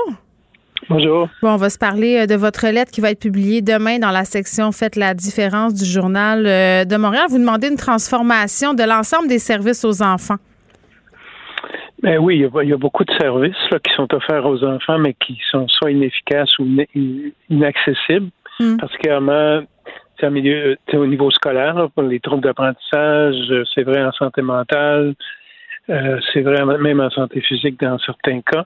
Donc, c'est vrai en protection. Donc, on a beaucoup de secteurs où la, le, ce qu'on appelle le panier de services aux enfants existe, mais fonctionne pas, puis souvent pour des problèmes d'accès euh, trop longs ou trop compliqués, en fait. Ben oui, puis vous émettez quand même certains bémols euh, avec ce qui s'est passé euh, à la commission Laurent, parce que bon, évidemment, cette commission qui, avait pour but un peu de se questionner sur ce qui se passait à la DPJ, comment les choses étaient menées à la DPJ. Dites que vous ne vous y retrouvez pas dans beaucoup de déclarations, euh, particulièrement ce qui touche la santé mentale. Ben oui, là, tu sais, on, a toutes sortes de, pistes qui ont l'air à sortir d'un peu nulle part le, rapport de la commission il est très bien. Les, recommandations sont claires. Ils sont mhm. allés loin dans l'analyse des besoins. Ils ont fait des constats qui sont tout à fait justes. On est, on est en fait très content et tout à fait d'accord avec ça. Le, problème, c'est comment, comment on va passer à l'action à partir de ces recommandations-là? Et c'est là que c'est, c'est flou. Puis moi, plus le temps passe, plus j'ai peur qu'on finisse par euh, ne pas répondre à l'ensemble de ces recommandations-là, mm. comme on l'a vu dans plusieurs rapports euh, antérieurement. Alors là, ce qui, euh, ce qui m'interpelle, c'est quand est-ce qu'on passe à l'action, quand, quand, mm. comment on, profite de l'expertise qu'il y a dans les communautés aussi, parce qu'il y a beaucoup de monde qui font beaucoup de choses, puis euh, de façon très adéquate. Mais comment on réunit ces gens-là, qui sont des gens d'action, et qu'on arrête juste de réfléchir puis de, de, de, mettre des théories de l'avant. Les théories, on les connaît, les meilleures pratiques, on les connaît. Docteur Julien, je vais faire un parallèle avec ce qui s'est passé euh, concernant la commission euh, qui était chargée euh, de lutter contre les agressions sexuelles, la violence conjugale. Je trouve qu'il y, a un parallèle intéressant ici à faire parce que dans les deux cas, et dans le cas de cette commission-là et dans le cas de la commission Laurent, on a agi pour répondre à une situation d'urgence. Dans le cas de la commission sur les violences sexuelles conjugales, c'était bon une situation, puis après ça, on, s'est dépêché parce qu'il y avait beaucoup de féminicides au Québec d'agir, de donner de l'argent. Tu as l'impression qu'au Québec, on est en réaction? On, réagit à des urgences. Oui, vous avez raison. En fait, vous avez tout à fait raison. Je ne sais pas qu'est-ce qui nous a amenés là, mais c'est toujours à la suite d'une catastrophe. Heureusement que les médias nous les sortent, ces catastrophes-là, parce mm. que euh, c'est ce qui fait bouger euh, euh, actuellement. Et, il faut aller beaucoup plus loin que tous ces cas-là. C'est des cas tristes. Il y a des décès d'enfants. Il y a des enfants, beaucoup, beaucoup, beaucoup d'enfants qui tombent en deux chaises pour des problèmes qu'on pourrait résoudre relativement facilement. Et on attend qu'il y ait une conséquence. c'est la même chose pour les, les routes, en fait. Là. Hmm. Euh, on comprend pas pourquoi certains endroits ne mettent pas un dos down alors qu'il y a eu des accidents. Qu'il y a eu qu'on n'arrête pas de le dire. On le dit. Les citoyens disent mettez un dos down, puis ça prend quatre morts avant qu'on en installe un. C'est ça. Puis des, des, beaucoup, beaucoup d'années, ça me rappelle dans le temps euh, les parcs aussi dans l'est de Montréal par rapport à l'ouest de Montréal, alors mhm. qu'on savait que la, la, durée, la, la vie d'une personne de, à l'est est 10 ans moindre que celle à l'ouest. On, a tout ça, on a des très bonnes données. Moi, c'est comme si on n'était pas capable de, de euh, s'autocritiquer quand ça marche pas. Il faut vraiment attendre une catastrophe. votre parallèle est bon. Oui, puis pour continuer sur les métaphores routières boiteuses, là, euh, j'ai envie de dire que c'est pas parce qu'on installe un dos dans une rue que la circulation sera pas redirigée de façon problématique sur la rue d'à côté. Hein? tout à fait, oui bien sûr. Euh, qu'on est vraiment dans une situation, moi, que je juge catastrophique parce que je suis en clinique beaucoup encore, malgré mon âge. Et euh, ça continue. Ce matin encore, j'ai des enfants qui qui n'ont pas les services requis à l'école, en orthophonie, par exemple, c'est un classique. Il n'y a plus d'orthophonistes dans les écoles, souvent. Hmm. Qu'est-ce que fait l'enfant qui a un retard de langage? Ben, il, il, progresse pas, alors qu'il pourrait progresser facilement si on avait cette équipe-là de soutien. Si on avait un autre ce matin, justement, qui a une bonne équipe dans une école, les changements sont rapides, ça bouge, l'enfant va réussir à retourner en classe régulière éventuellement, mais, mais c'est très, très euh, aléatoire. Et c'est pas normal. Tous les enfants ont les, besoins. Hmm. On doit, si on est fier de nos enfants, là, il faut vraiment que tous nos enfants aient accès aux soins qu'ils ont besoin.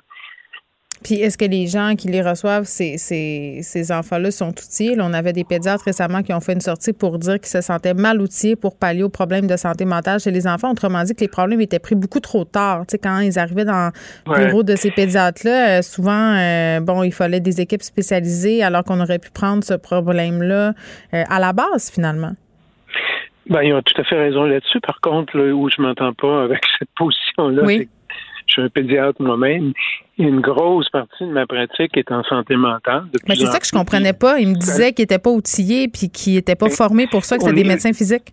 Mais on n'est pas, on, est, non, non, non, on est formé pour, beaucoup plus que juste le physique. Là. Ça. Le développement global de l'enfant, c'est pas mm. juste le côté physique, c'est clair. Puis il y a énormément d'influence d'environnement, par exemple, sur des maladies chroniques euh, euh, dans le futur. Donc, on est théoriquement des médecins de santé globale.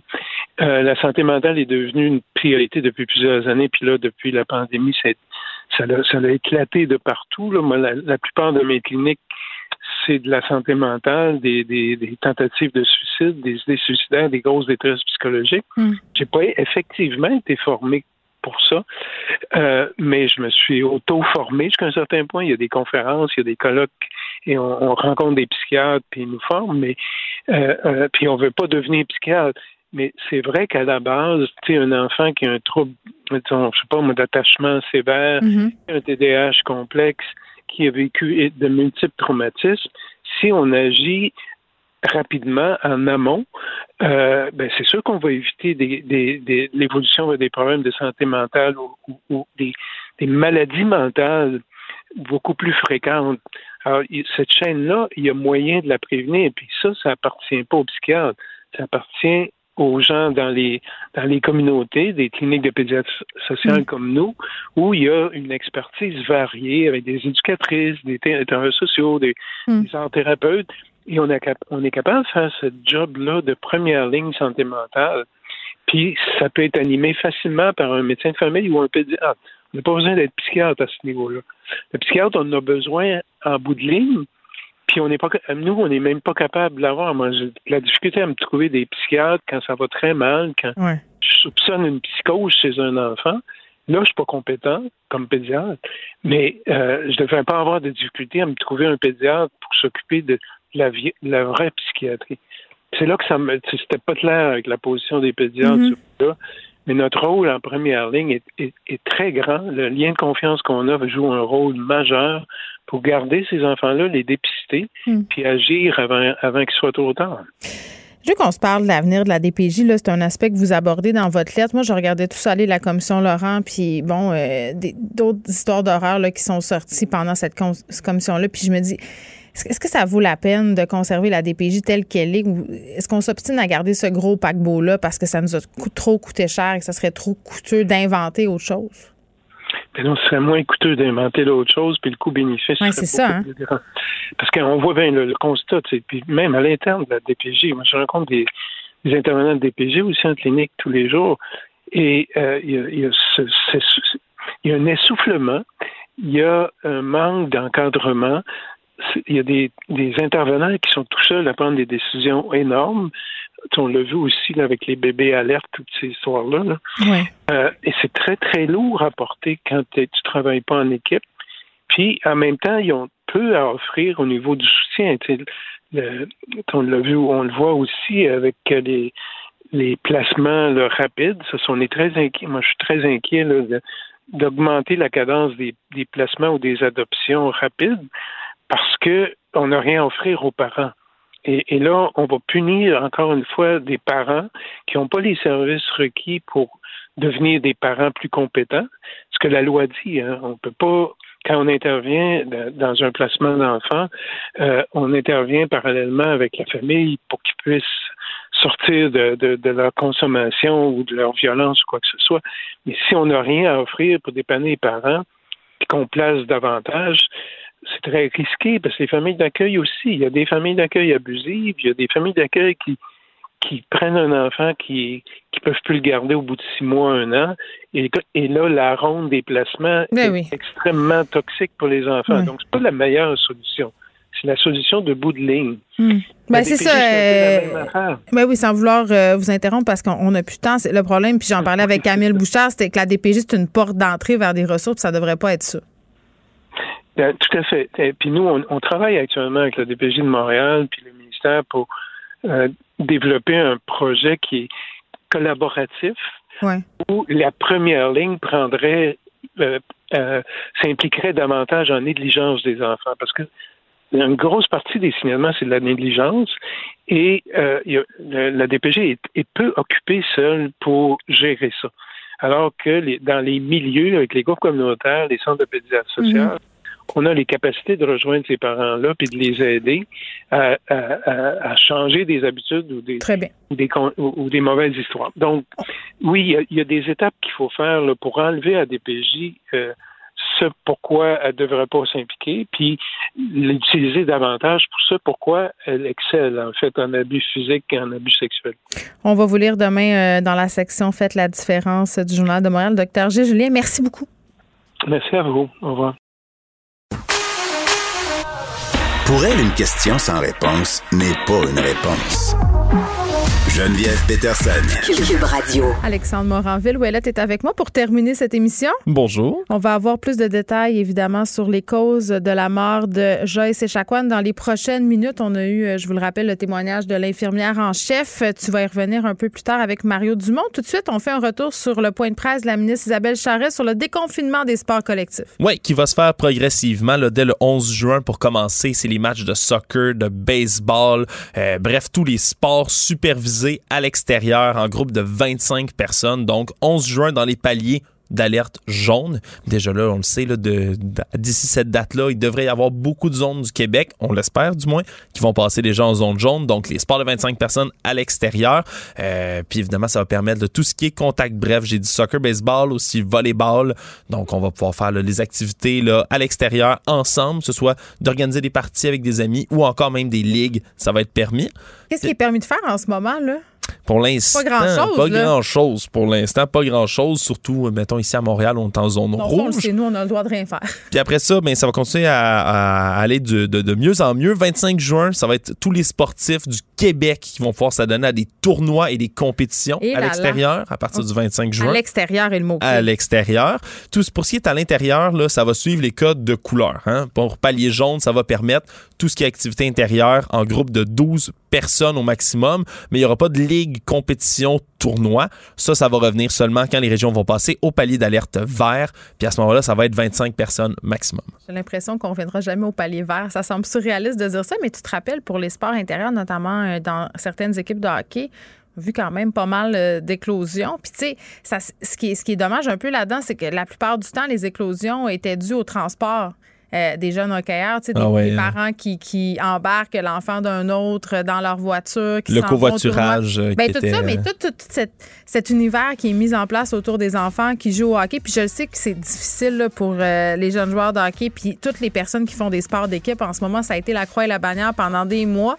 là, de pouvoir retrouver ce sentiment d'appartenance. Puis tu, tu sais, bon, on se parlait des sports à l'extérieur. Pour les écoles aussi, ça sera pas tout de suite. Là. Beaucoup de jeunes qui sont raccrochés à l'école de leur sentiment d'appartenance à leur équipe sportive. Il y en a, ça existe.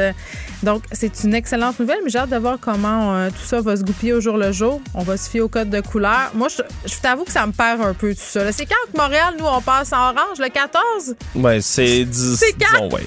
On, va falloir attendre pour ça. Le 7, juin, puis en zone jaune, je pense que tout le Québec va être en zone jaune euh, au 14 juin. Si tout va bien, si on est docile, comme dirait l'autre. Alexandre Moranville-Ouellette, merci. On te parle euh, on t'écoute, pardon, dans quelques instants avec Mario Dumont. Merci à toute l'équipe. Merci à vous, les auditeurs. On se retrouve demain à 13h.